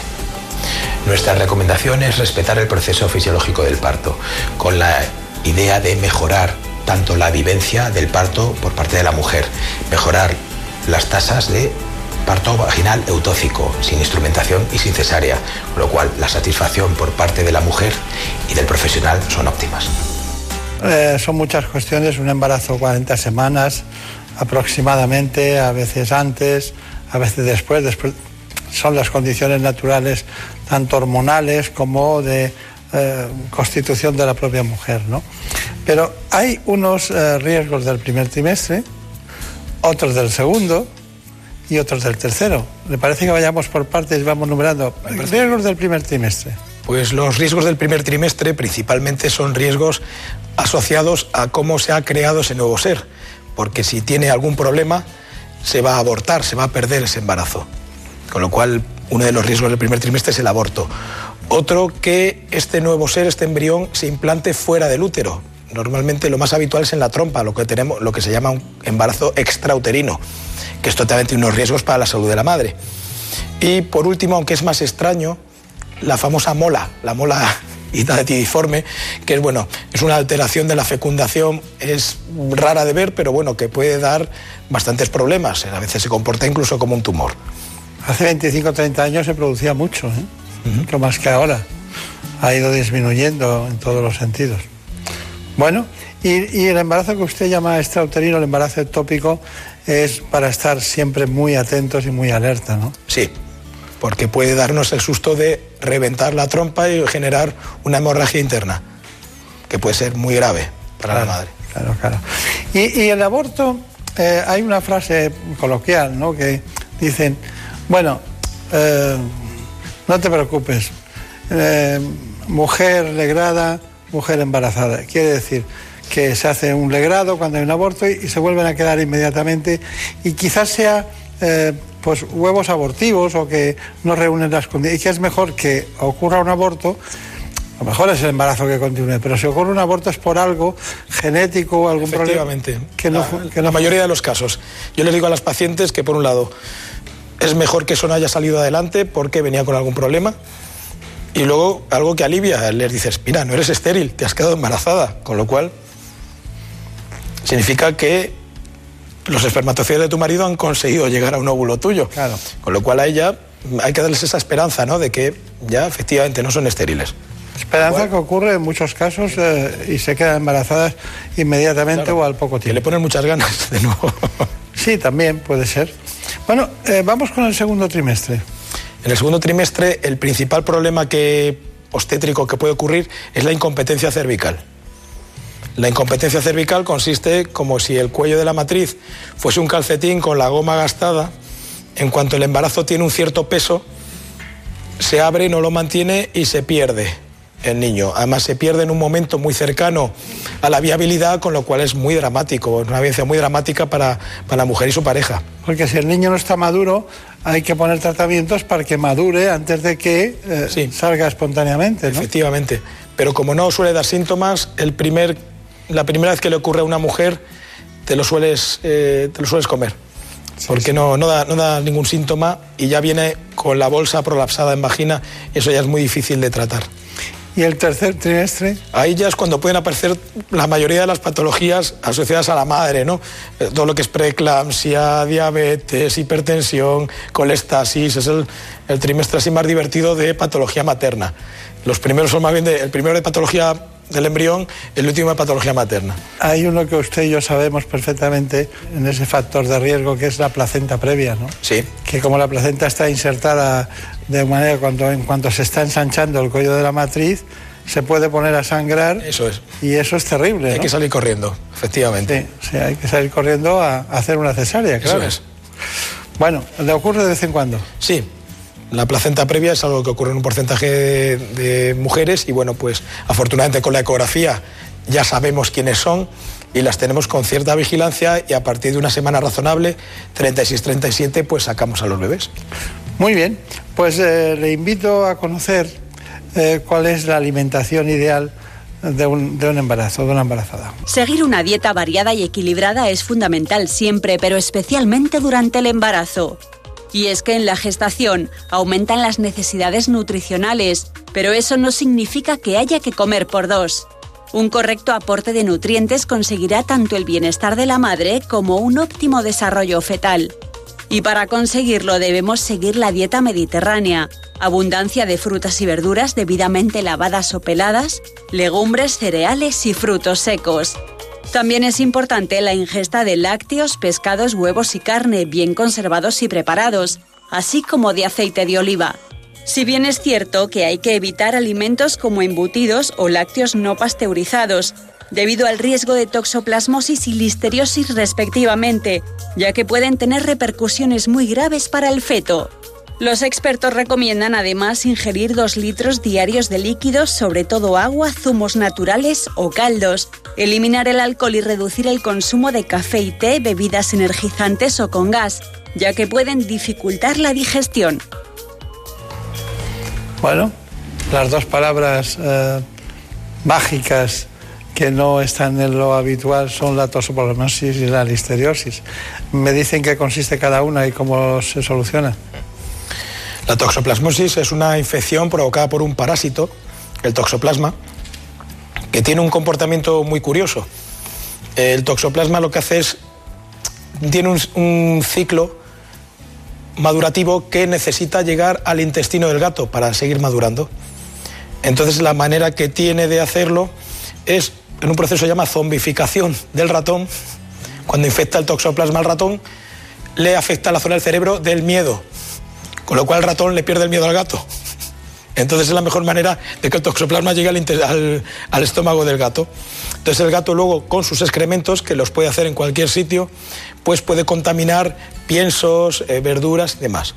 Entonces hay unas medidas muy claras para evitar el toxoplasma, que es por ejemplo la carne tiene que estar muy hecha, porque es un germen que muere por cocción o por congelación. Entonces, la carne muy hecha, las frutas y las verduras hay que lavarlas bien, no hace falta obsesionarse con lejías y productos similares, simplemente bien lavadas. El fiambre, los embutidos, como es carne nuevamente poco procesada y poco curada, también puede tener toxoplasma, con lo cual hay que tener cuidado.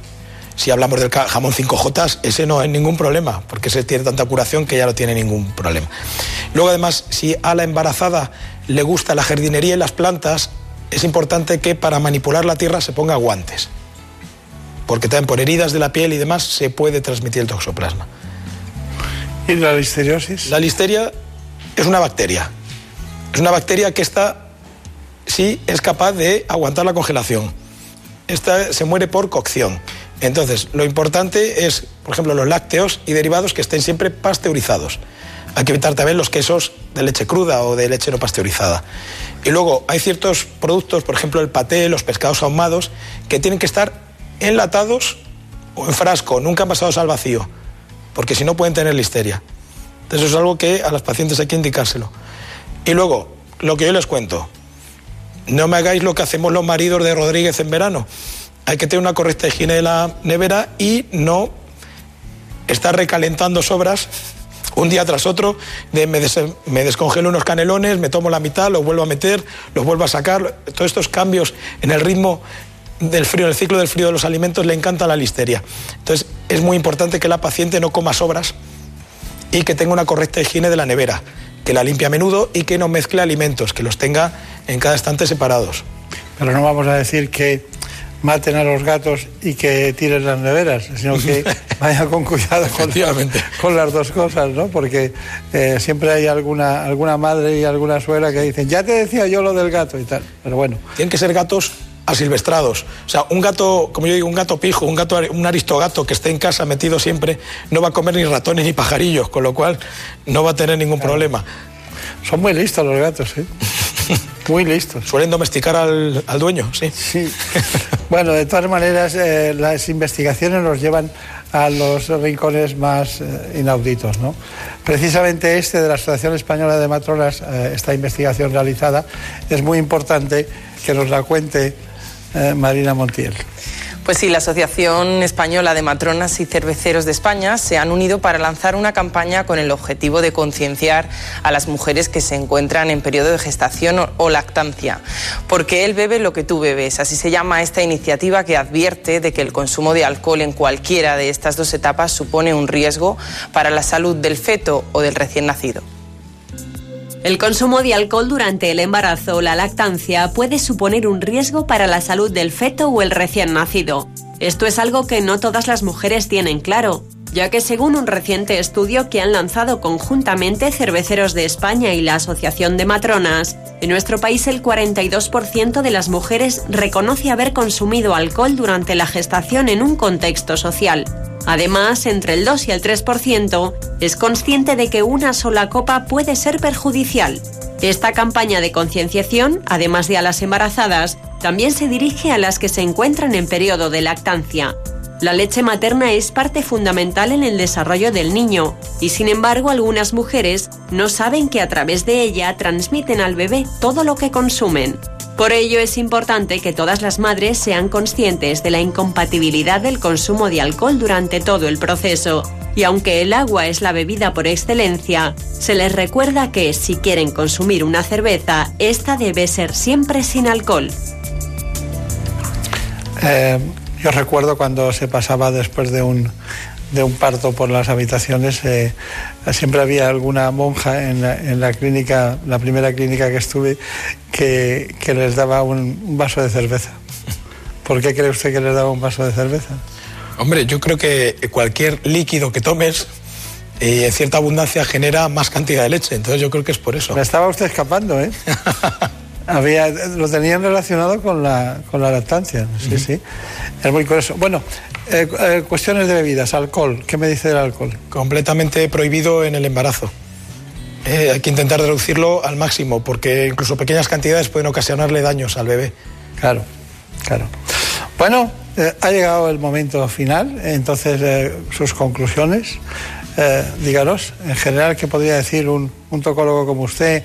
El parto afectivo, la unidad de parto afectivo, ¿qué, qué nos diría como conclusión? Pues que el embarazo es una etapa muy importante, muy bonita y en la cual hay que cuidarse.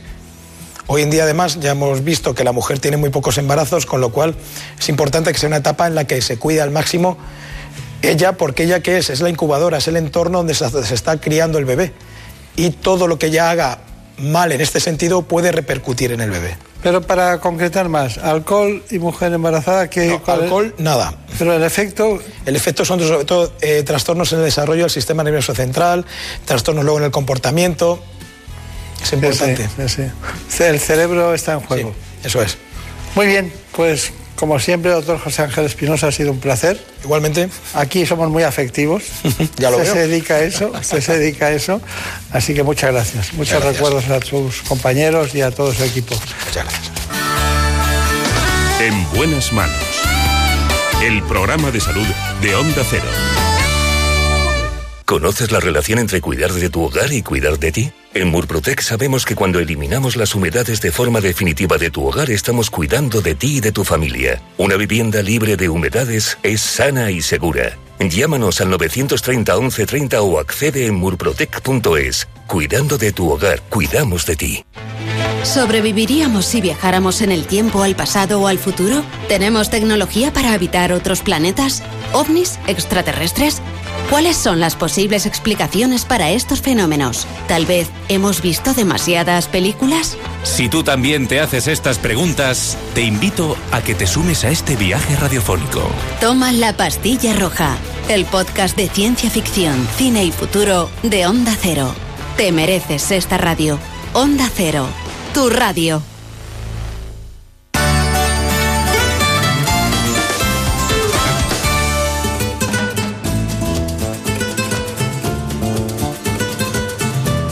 Ha llegado el momento de conocer lo que publican nuestros compañeros de La Razón en ese suplemento de A tu Salud. Saludos desde La Razón. Esta semana contamos cuáles son los criterios que definen los expertos para detallar los diferentes grupos de riesgo que deberán tener prioridad a la hora de vacunarse de la COVID-19. Según los especialistas de diferentes sociedades científicas, además de a los ancianos, es clave tener en cuenta a jóvenes con obesidad, con cáncer o trasplantados. Y explicamos por qué cenar temprano es bueno para la salud, ya que evita el riesgo de obesidad y de diabetes. También ponemos el foco en la alimentación envasada en plásticos, ya que un informe alerta de que ingerimos más de 5 gramos de plástico a la semana. Y contamos la historia de Manuel, un joven que ha sido operado con éxito de agresividad patológica a través de una técnica pionera que solo se realiza en el Hospital La Princesa de Madrid.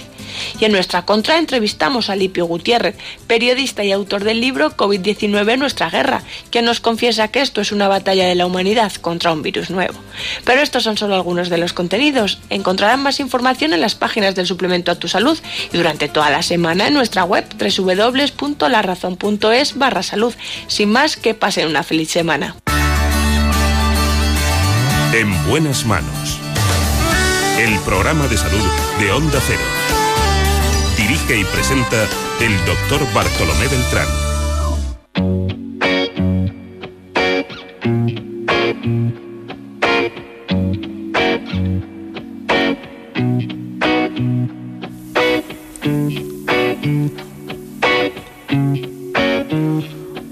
Las cuestiones más molestas que tienen los seres humanos a lo largo de su vida puede ser algo que se ha dado en llamar artritis reumatoide, que no tiene nada que ver con la artrosis, pero también la tratan los reumatólogos. Lo vamos a hacer con el presidente de la Sociedad Española de Reumatología, el doctor José María Álvaro Gracia.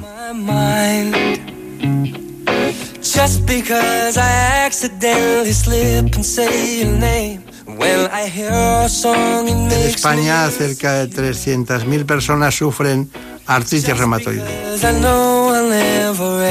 Antes de hablar con el doctor Álvaro Gracia, les propongo este informe. Este simple gesto tiene una enorme dificultad para un paciente de artritis reumatoide. una enfermedad inflamatoria crónica de origen desconocido y de base autoinmune. Es la más incapacitante de las enfermedades reumáticas y puede provocar invalidez progresiva. De hecho, si no se controla, acaba dañando los huesos, ligamentos y tendones de las articulaciones hasta deformarlas. E incluso puede afectar a otros órganos internos como el corazón, el pulmón o el riñón. Produce dolor, hinchazón, enrojecimiento, rigidez matutina y aumento de la temperatura de las articulaciones, principalmente en manos y muñecas, aunque también afecta a los pies, codos, caderas, rodillas, hombros y tobillos. En España, 300.000 personas padecen esta enfermedad y cada año aparecen 20.000 nuevos casos, sobre todo en mujeres entre 45 y 55 años. Las terapias biológicas son el gran avance de las dos últimas décadas, pero la detección precoz sigue siendo muy importante para un buen control de esta enfermedad. En la actualidad, solo una de cada tres personas con artritis sabe manejar bien su enfermedad. Bueno, en realidad vamos a hablar hoy de varios tipos de posibilidades que tenemos para diferenciar entre todas las artritis. Piensen ustedes que hay espondiloartritis, también hay artritis reumatoide, artritis psoriásica, lo saben que la tienen y la padecen, y una que llamamos de causa desconocida, que es la idiopática. Estamos hablando de alrededor de 200 enfermedades reumáticas, pero en este momento nos concentramos en una de ellas. Está con nosotros uno de los grandes expertos españoles, que es además presidente de la Sociedad Española de Reumatología. Es el doctor José María Álvaro Gracia, que tras estudiar medicina en la Universidad Autónoma de Madrid y realizar la residencia en el Hospital de la Princesa, el doctor José María Álvaro Gracia posteriormente realizó una estancia como puede llamarse Postural Fellow en la Rheumatology Division University of California en San Diego, Estados Unidos. ¿Cuál sería el síntoma principal por el que se presenta a una consulta suya alguien que tiene artritis reumatoide y a qué edad lo hace? Fundamentalmente los pacientes o las pacientes, porque hay mayoría de mujeres, suelen quejarse de dolor, dolor crónico, dolor que lleva unas cuantas semanas de evolución, sobre todo en las pequeñas articulaciones de las manos o en las articulaciones de los pies y que tiene una característica importante, o quizá dos características. La primera es lo que llamamos la rigidez matutina. Es característico que los pacientes que comienzan con una artritis reumatoide empiecen con lo que llamamos dolor inflamatorio, que quiere decir que es más intenso por las mañanas cuando uno se levanta de la cama y que pasa un rato, normalmente más de media hora, hasta que va mejorando.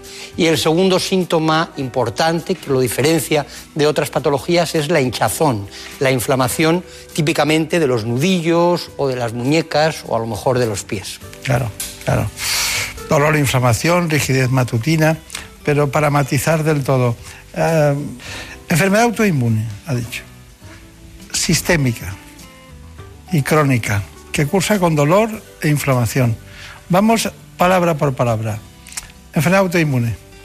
Sí, esto lo que quiere decir es que es una enfermedad en la que el sistema inmune, que en condiciones normales nos defiende de agentes externos como bacterias o virus, pues por razones que no conocemos bien del todo, ataca al propio organismo, ataca a las articulaciones. Por eso decimos que es una enfermedad autoinmune. Es una enfermedad crónica también porque efectivamente los síntomas y la enfermedad pues se prolonga en el tiempo. Claro. Y luego hemos dicho que es sistémica, quiere decir que, digo yo, que afecta a todos los órganos y aparatos, porque puede ser renal, puede ser cardíaca, puede ser pulmonar, ¿no? Eso es muy importante, porque en contra de lo que mucha gente cree, la artritis reumatoide y muchas enfermedades reumáticas no son enfermedades solo de las articulaciones, sino que efectivamente son sistémicas porque pueden afectar a otros órganos. En el caso de la artritis reumatoide, pues se afectan con cierta frecuencia, por ejemplo, los pulmones, los vasos sanguíneos, los riñones, como había dicho también, la piel a veces. O sea que puede haber una gran cantidad de manifestaciones de órganos internos como consecuencia de la aparición de la artritis reumatoide. Ahora está en el sitio que yo quería. Entonces, todo lo que he oído, prácticamente casi todo se puede decir del COVID-19. Sí. Todo. Efectivamente. Efectivamente, pero ¿Qué son cosas completamente distintas. ¿Pero qué relación hay? Que sepamos en este momento ninguna. Ninguna quiere decir que entre las causas que se barajan de que pueda desencadenar esa respuesta autoinmune, siempre se ha investigado y se ha hablado de diferentes virus. Entonces se planteó en un momento que eh, algunas infecciones virales podrían, por razones relacionadas con la propia forma de responder del sistema inmune, producir artritis. En este caso, es verdad que todavía hay poca evolución, poco tiempo de evolución de pacientes con COVID, pero no hay ninguna pista de que nos haga pensar que el COVID puede ser una causa de artritis reumatoide. No piense que le estoy contradiciendo en absoluto, ¿no? Pero si hiciéramos una encuesta, porque las encuestas que se han hecho, los estudios que se han hecho en relación con COVID, dan una mínima, un mínimo, según mis datos, de frecuencia, ¿no? De, de más COVID en, en artritis reumatoide. Sí, pero eso es otra cosa diferente. Eso lo que quiere decir es que, en primer lugar, lo primero que tenemos que decir es que los datos todavía son son hospitalarios, además. Son hospitalarios, es de un perfil específico de pacientes. Entonces, una cosa es que el COVID pueda desencadenar artritis y otra cosa es que en una persona que tiene artritis, cuando se tiene una infección, por ejemplo por COVID, eso pueda ser o más frecuente o con otros síntomas diferentes.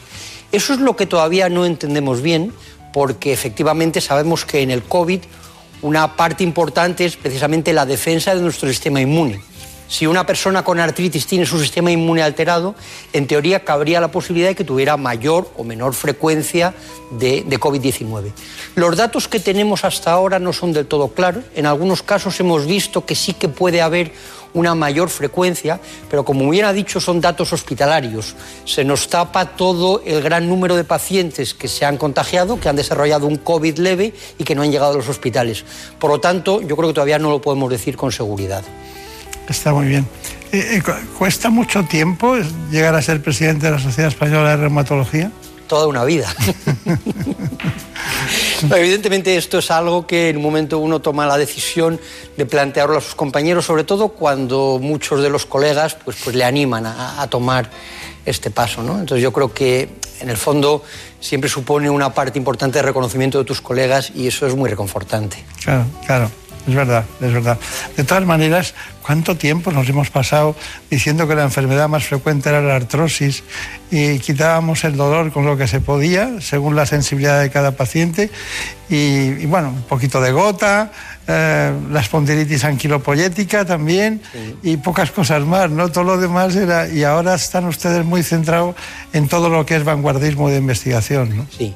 Claramente el panorama de las enfermedades reumáticas inflamatorias, sobre todo pues, la artritis reumatoide la espondilitis anquilopoyética, como decía, ha cambiado drásticamente en las dos últimas décadas. Mm. Y eso por diferentes razones, pero quizá una de las más importantes es que el desarrollo de la biotecnología y por otra parte el mejor conocimiento de los mecanismos patogénicos, los mecanismos implicados en la aparición de la enfermedad, han desarrollado nuevas terapias, que son terapias dirigidas frente a algunas dianas específicas, y eso ha cambiado enormemente el perfil y el panorama de los pacientes con enfermedades inflamatorias crónicas como la artritis reumatoide. Claro.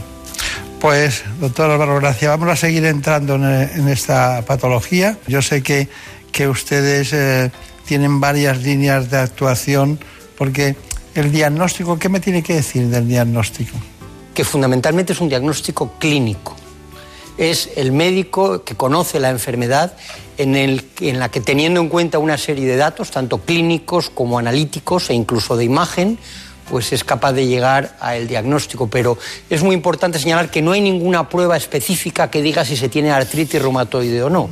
Es un conjunto de datos analizados por el médico lo que nos dice si un paciente tiene artritis reumatoide. La proteína C reactiva nunca falta.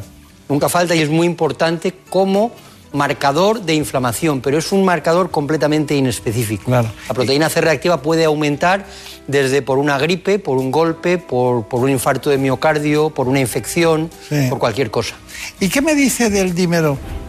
El dímero D, que, que, últimamente se ha hablado mucho de él, ¿verdad? Sí, pero el D dímero también es un digamos que es un componente de, la sangre que juega un papel importante en la coagulación y por lo tanto se eleva en situaciones en las que hay una tendencia a procesos trombóticos, pero también indirectamente se eleva con la inflamación. ¿Ah, sí? Sí, y de hecho es una cosa que se ha visto dentro, volvemos al COVID que hemos hablado antes. Por eso se lo preguntaba. Sí, sí que se ha visto que seguramente es una manifestación de fenómenos trombóticos intravasculares, pero también directamente relacionado con la inflamación parece que puede aumentar e incluso es un factor de mal pronóstico. Mm. Sí, ya vi que había mucha gente que no sabía nada del dedímero, me refiero eh, en el entorno de la sanidad, ¿no? Y de repente debieron ver que cuando en los COVID positivos había, había dímero de alto. Entonces dijeron, aquí qué pasa, ¿no? El dedímero es una, es una prueba que habitualmente la hemos utilizado para descartar fenómenos trombóticos, como un tromboembolismo pulmonar, por ejemplo, una trombosis venosa. Claro. Para eso lo utilizábamos. Claro, claro, claro, claro. Tenemos que adentrarnos en un tema apasionante que usted maneja exquisitamente según sus compañeros y los propios pacientes, que es el proceso del tratamiento. Eh, yo tengo la idea de que hay tres grandes carriles del tratamiento. Uno el clásico, luego ya salen los fármacos modificadores de la enfermedad y finalmente ya hay unas innovaciones increíbles, ¿no? como los JAKs y compañía. Bueno, en definitiva, ahora hablamos de eso. ¿Qué preguntas tenemos de la audiencia? Doctor Álvaro Gracia, tengo la sensación que entre los ciudadanos, cuando oímos hablar de artritis reumatoide, es una enfermedad solo de mayores. ¿Es así o nos equivocamos y las personas jóvenes pueden sufrirla? Es radicalmente falso. De hecho, la edad más frecuente de aparición de la artritis reumatoide es edad media, alrededor de los cuarenta y tantos, cincuenta, cincuenta y tantos años. Incluso existe la artritis reumatoide en niños, en niños de pocos años. Luego es una enfermedad que puede afectar a cualquier edad a cualquier persona, más frecuente en mujeres, pero para nada es una enfermedad más frecuente de, mayores. De mayores. Muy bien, pues está bien eso. Vamos ahora con el tratamiento, lo que ha, diríamos, estudiado Javier Sanz. El tratamiento de la artritis reumatoide engloba dos tipos de fármacos, los que se utilizan para aliviar el dolor, antiinflamatorios y corticoides, y los que sirven para modificar la enfermedad a largo plazo. Según la Sociedad Española de Reumatología, no son eficaces en el 100% de los pacientes, por lo que habitualmente el médico prescribe varios de forma secuencial hasta encontrar aquel que sea más eficaz y mejor tolerado.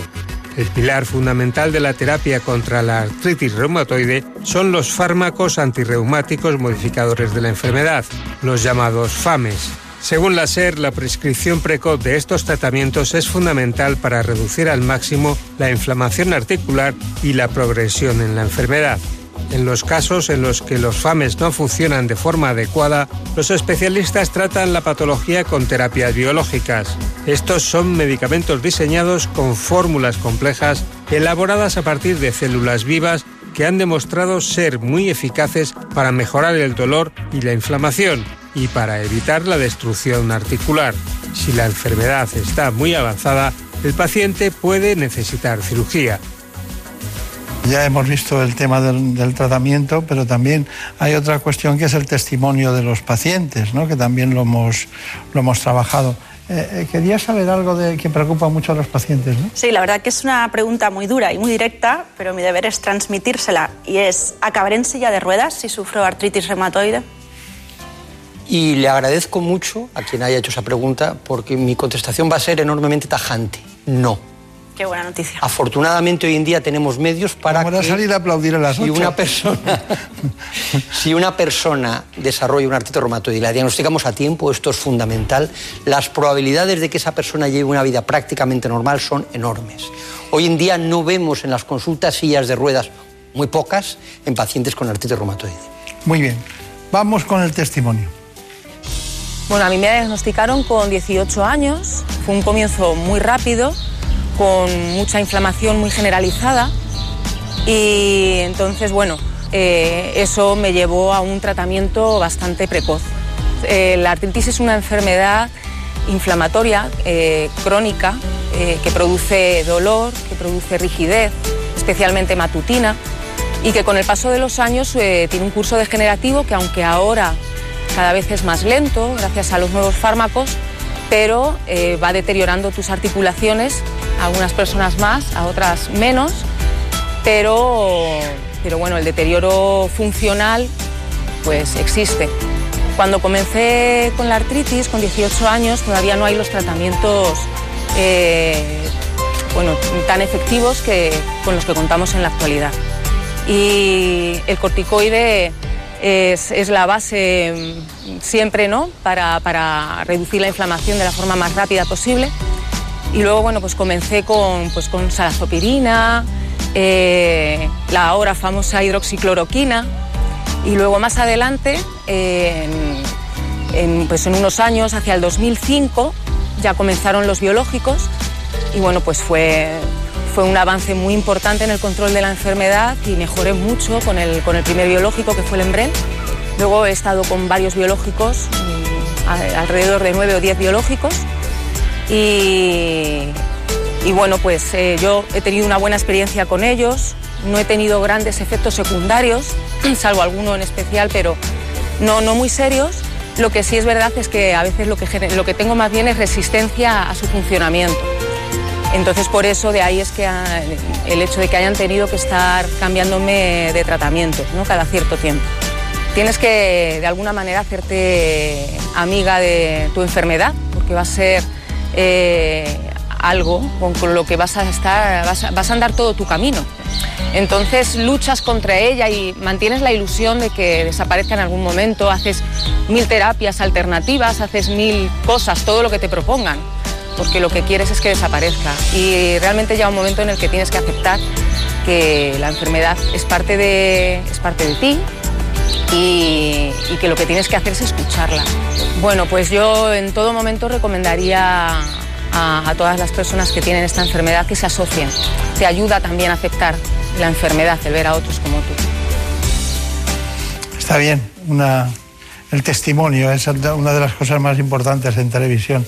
Es de una asociación, ¿cómo se va a llamar? Con artritis. Se llama la asociación que nos ha eh, permitido hacer estas imágenes. Pero también quiero recordar que esta paciente tuvo la enfermedad a los 18 años y tiene ahora 40, y, 40 años más o menos.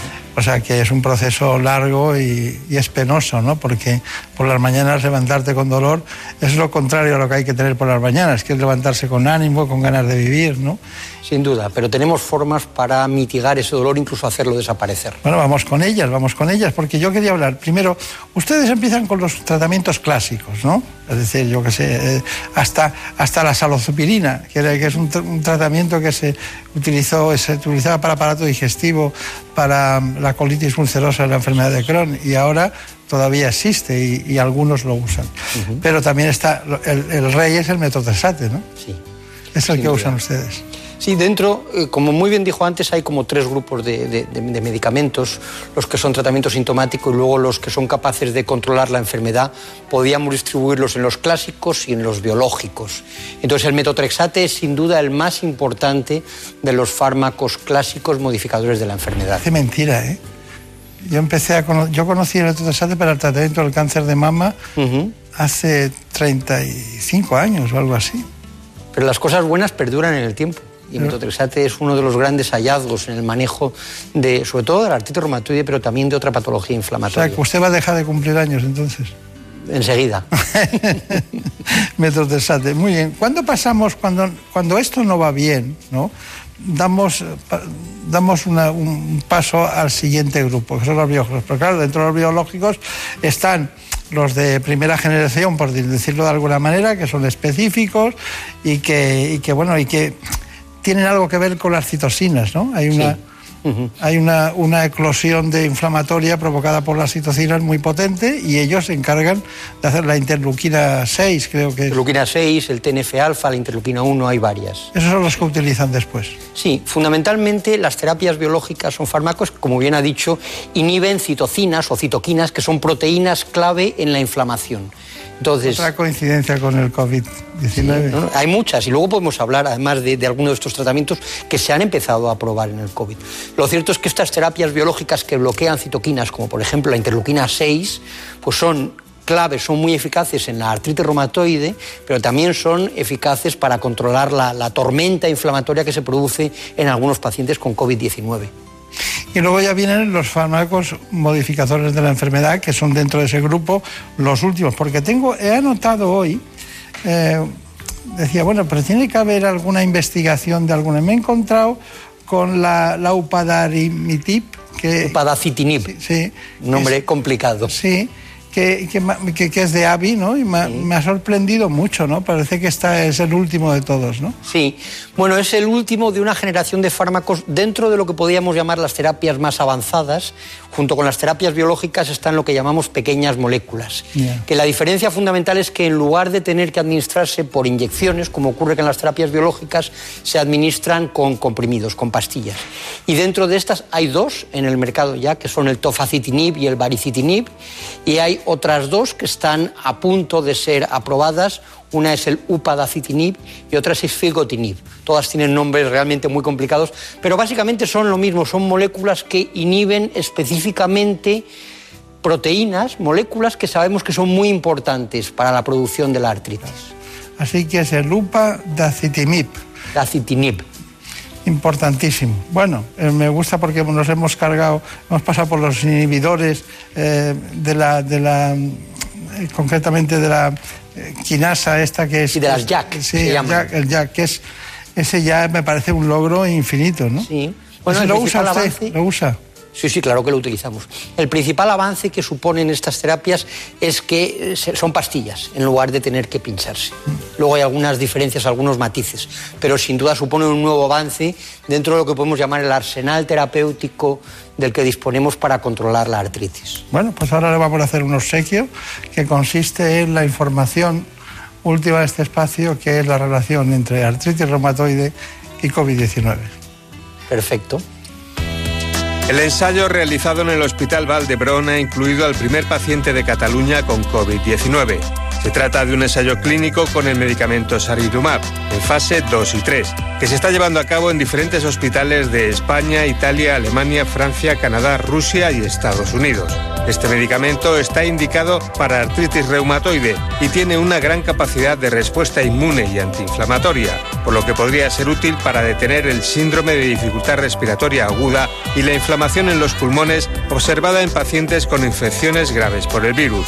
El tratamiento consiste en una única dosis intravenosa y los criterios de inclusión son tener neumonía y estar hospitalizados con COVID-19 confirmado por laboratorio como grave o crítico o padecer disfunción multiorgánica. Según el Hospital Valdebrón, los datos preliminares de un estudio más simple llevado a cabo en China son alentadores, ya que los pacientes tratados con un fármaco similar experimentaron una mejoría significativa en pocos días. El Hospital Valdebrón está participando también en otros dos ensayos clínicos contra la COVID-19 con Rendesivir, un fármaco que se utilizó durante el brote de ébola del año 2014. El secreto es que no hay que decir el nombre completo del medicamento, que basta decir UPA, ¿no? Esa es la clave. Eso es. o sea, que decimos UPA. ¿Qué decías? Doctor, ya hemos hablado en el programa de cómo afecta el tabaco negativamente a la artritis reumatoide. ¿Y el sobrepeso qué papel juega en esta enfermedad? También un papel muy importante por dos razones. En primer lugar, porque favorece esa autoinmunidad de la que hemos hablado y además es fácil de entender que gente que tiene artritis, que tiene limitación funcional de sus articulaciones, si pesa más de la cuenta, pues tiene más dificultad para desarrollar su vida normal. Claro. Conclusión ya sabe usted que tiene todo el tiempo del mundo. Muchas gracias. Yo creo que lo primero que me gustaría decir es claramente un mensaje de esperanza. Hoy en día la artritis reumatoide es una enfermedad que somos capaces de manejar muy bien.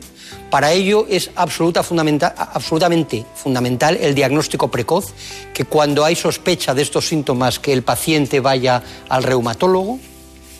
Y lo tercero que me gustaría decir es que es fundamental, la principal causa de fracaso de los tratamientos es que los pacientes no los toman. Entonces es fundamental para que una artritis reumatoide vaya bien, además de estas cosas que he dicho, que los pacientes se tomen los tratamientos. Bueno, pues si tenemos artritis reumatoide, si no, no. Tenemos artritis reumatoide. Yo creo que en general lo podríamos aplicar a casi todo. Los tratamientos que indicamos los médicos, yo creo que es una buena idea tomarlos. Desde luego. Yo, mientras que no lleguemos a la UPA, vaya, vaya medicamento. Marina Montiel, muchas gracias. Gracias. Marina Turiac, ha sido un placer, como siempre. Doctor José María Álvaro, gracias. Nosotros tenemos un secreto, ¿eh? un secreto, y es que sabemos que pacientes que usted trata, yo conozco perfectamente y sé que van muy bien en sus manos. Así que muchas gracias. Por lo menos lo intentamos. Muchas gracias. Muchas gracias, de verdad. En buenas manos. Por un beso tuyo, contigo me voy. No me lo pregunto, contigo me voy. Que se me fue del alma, contigo me voy. Yo me voy, yo me voy, yo me voy, yo me voy.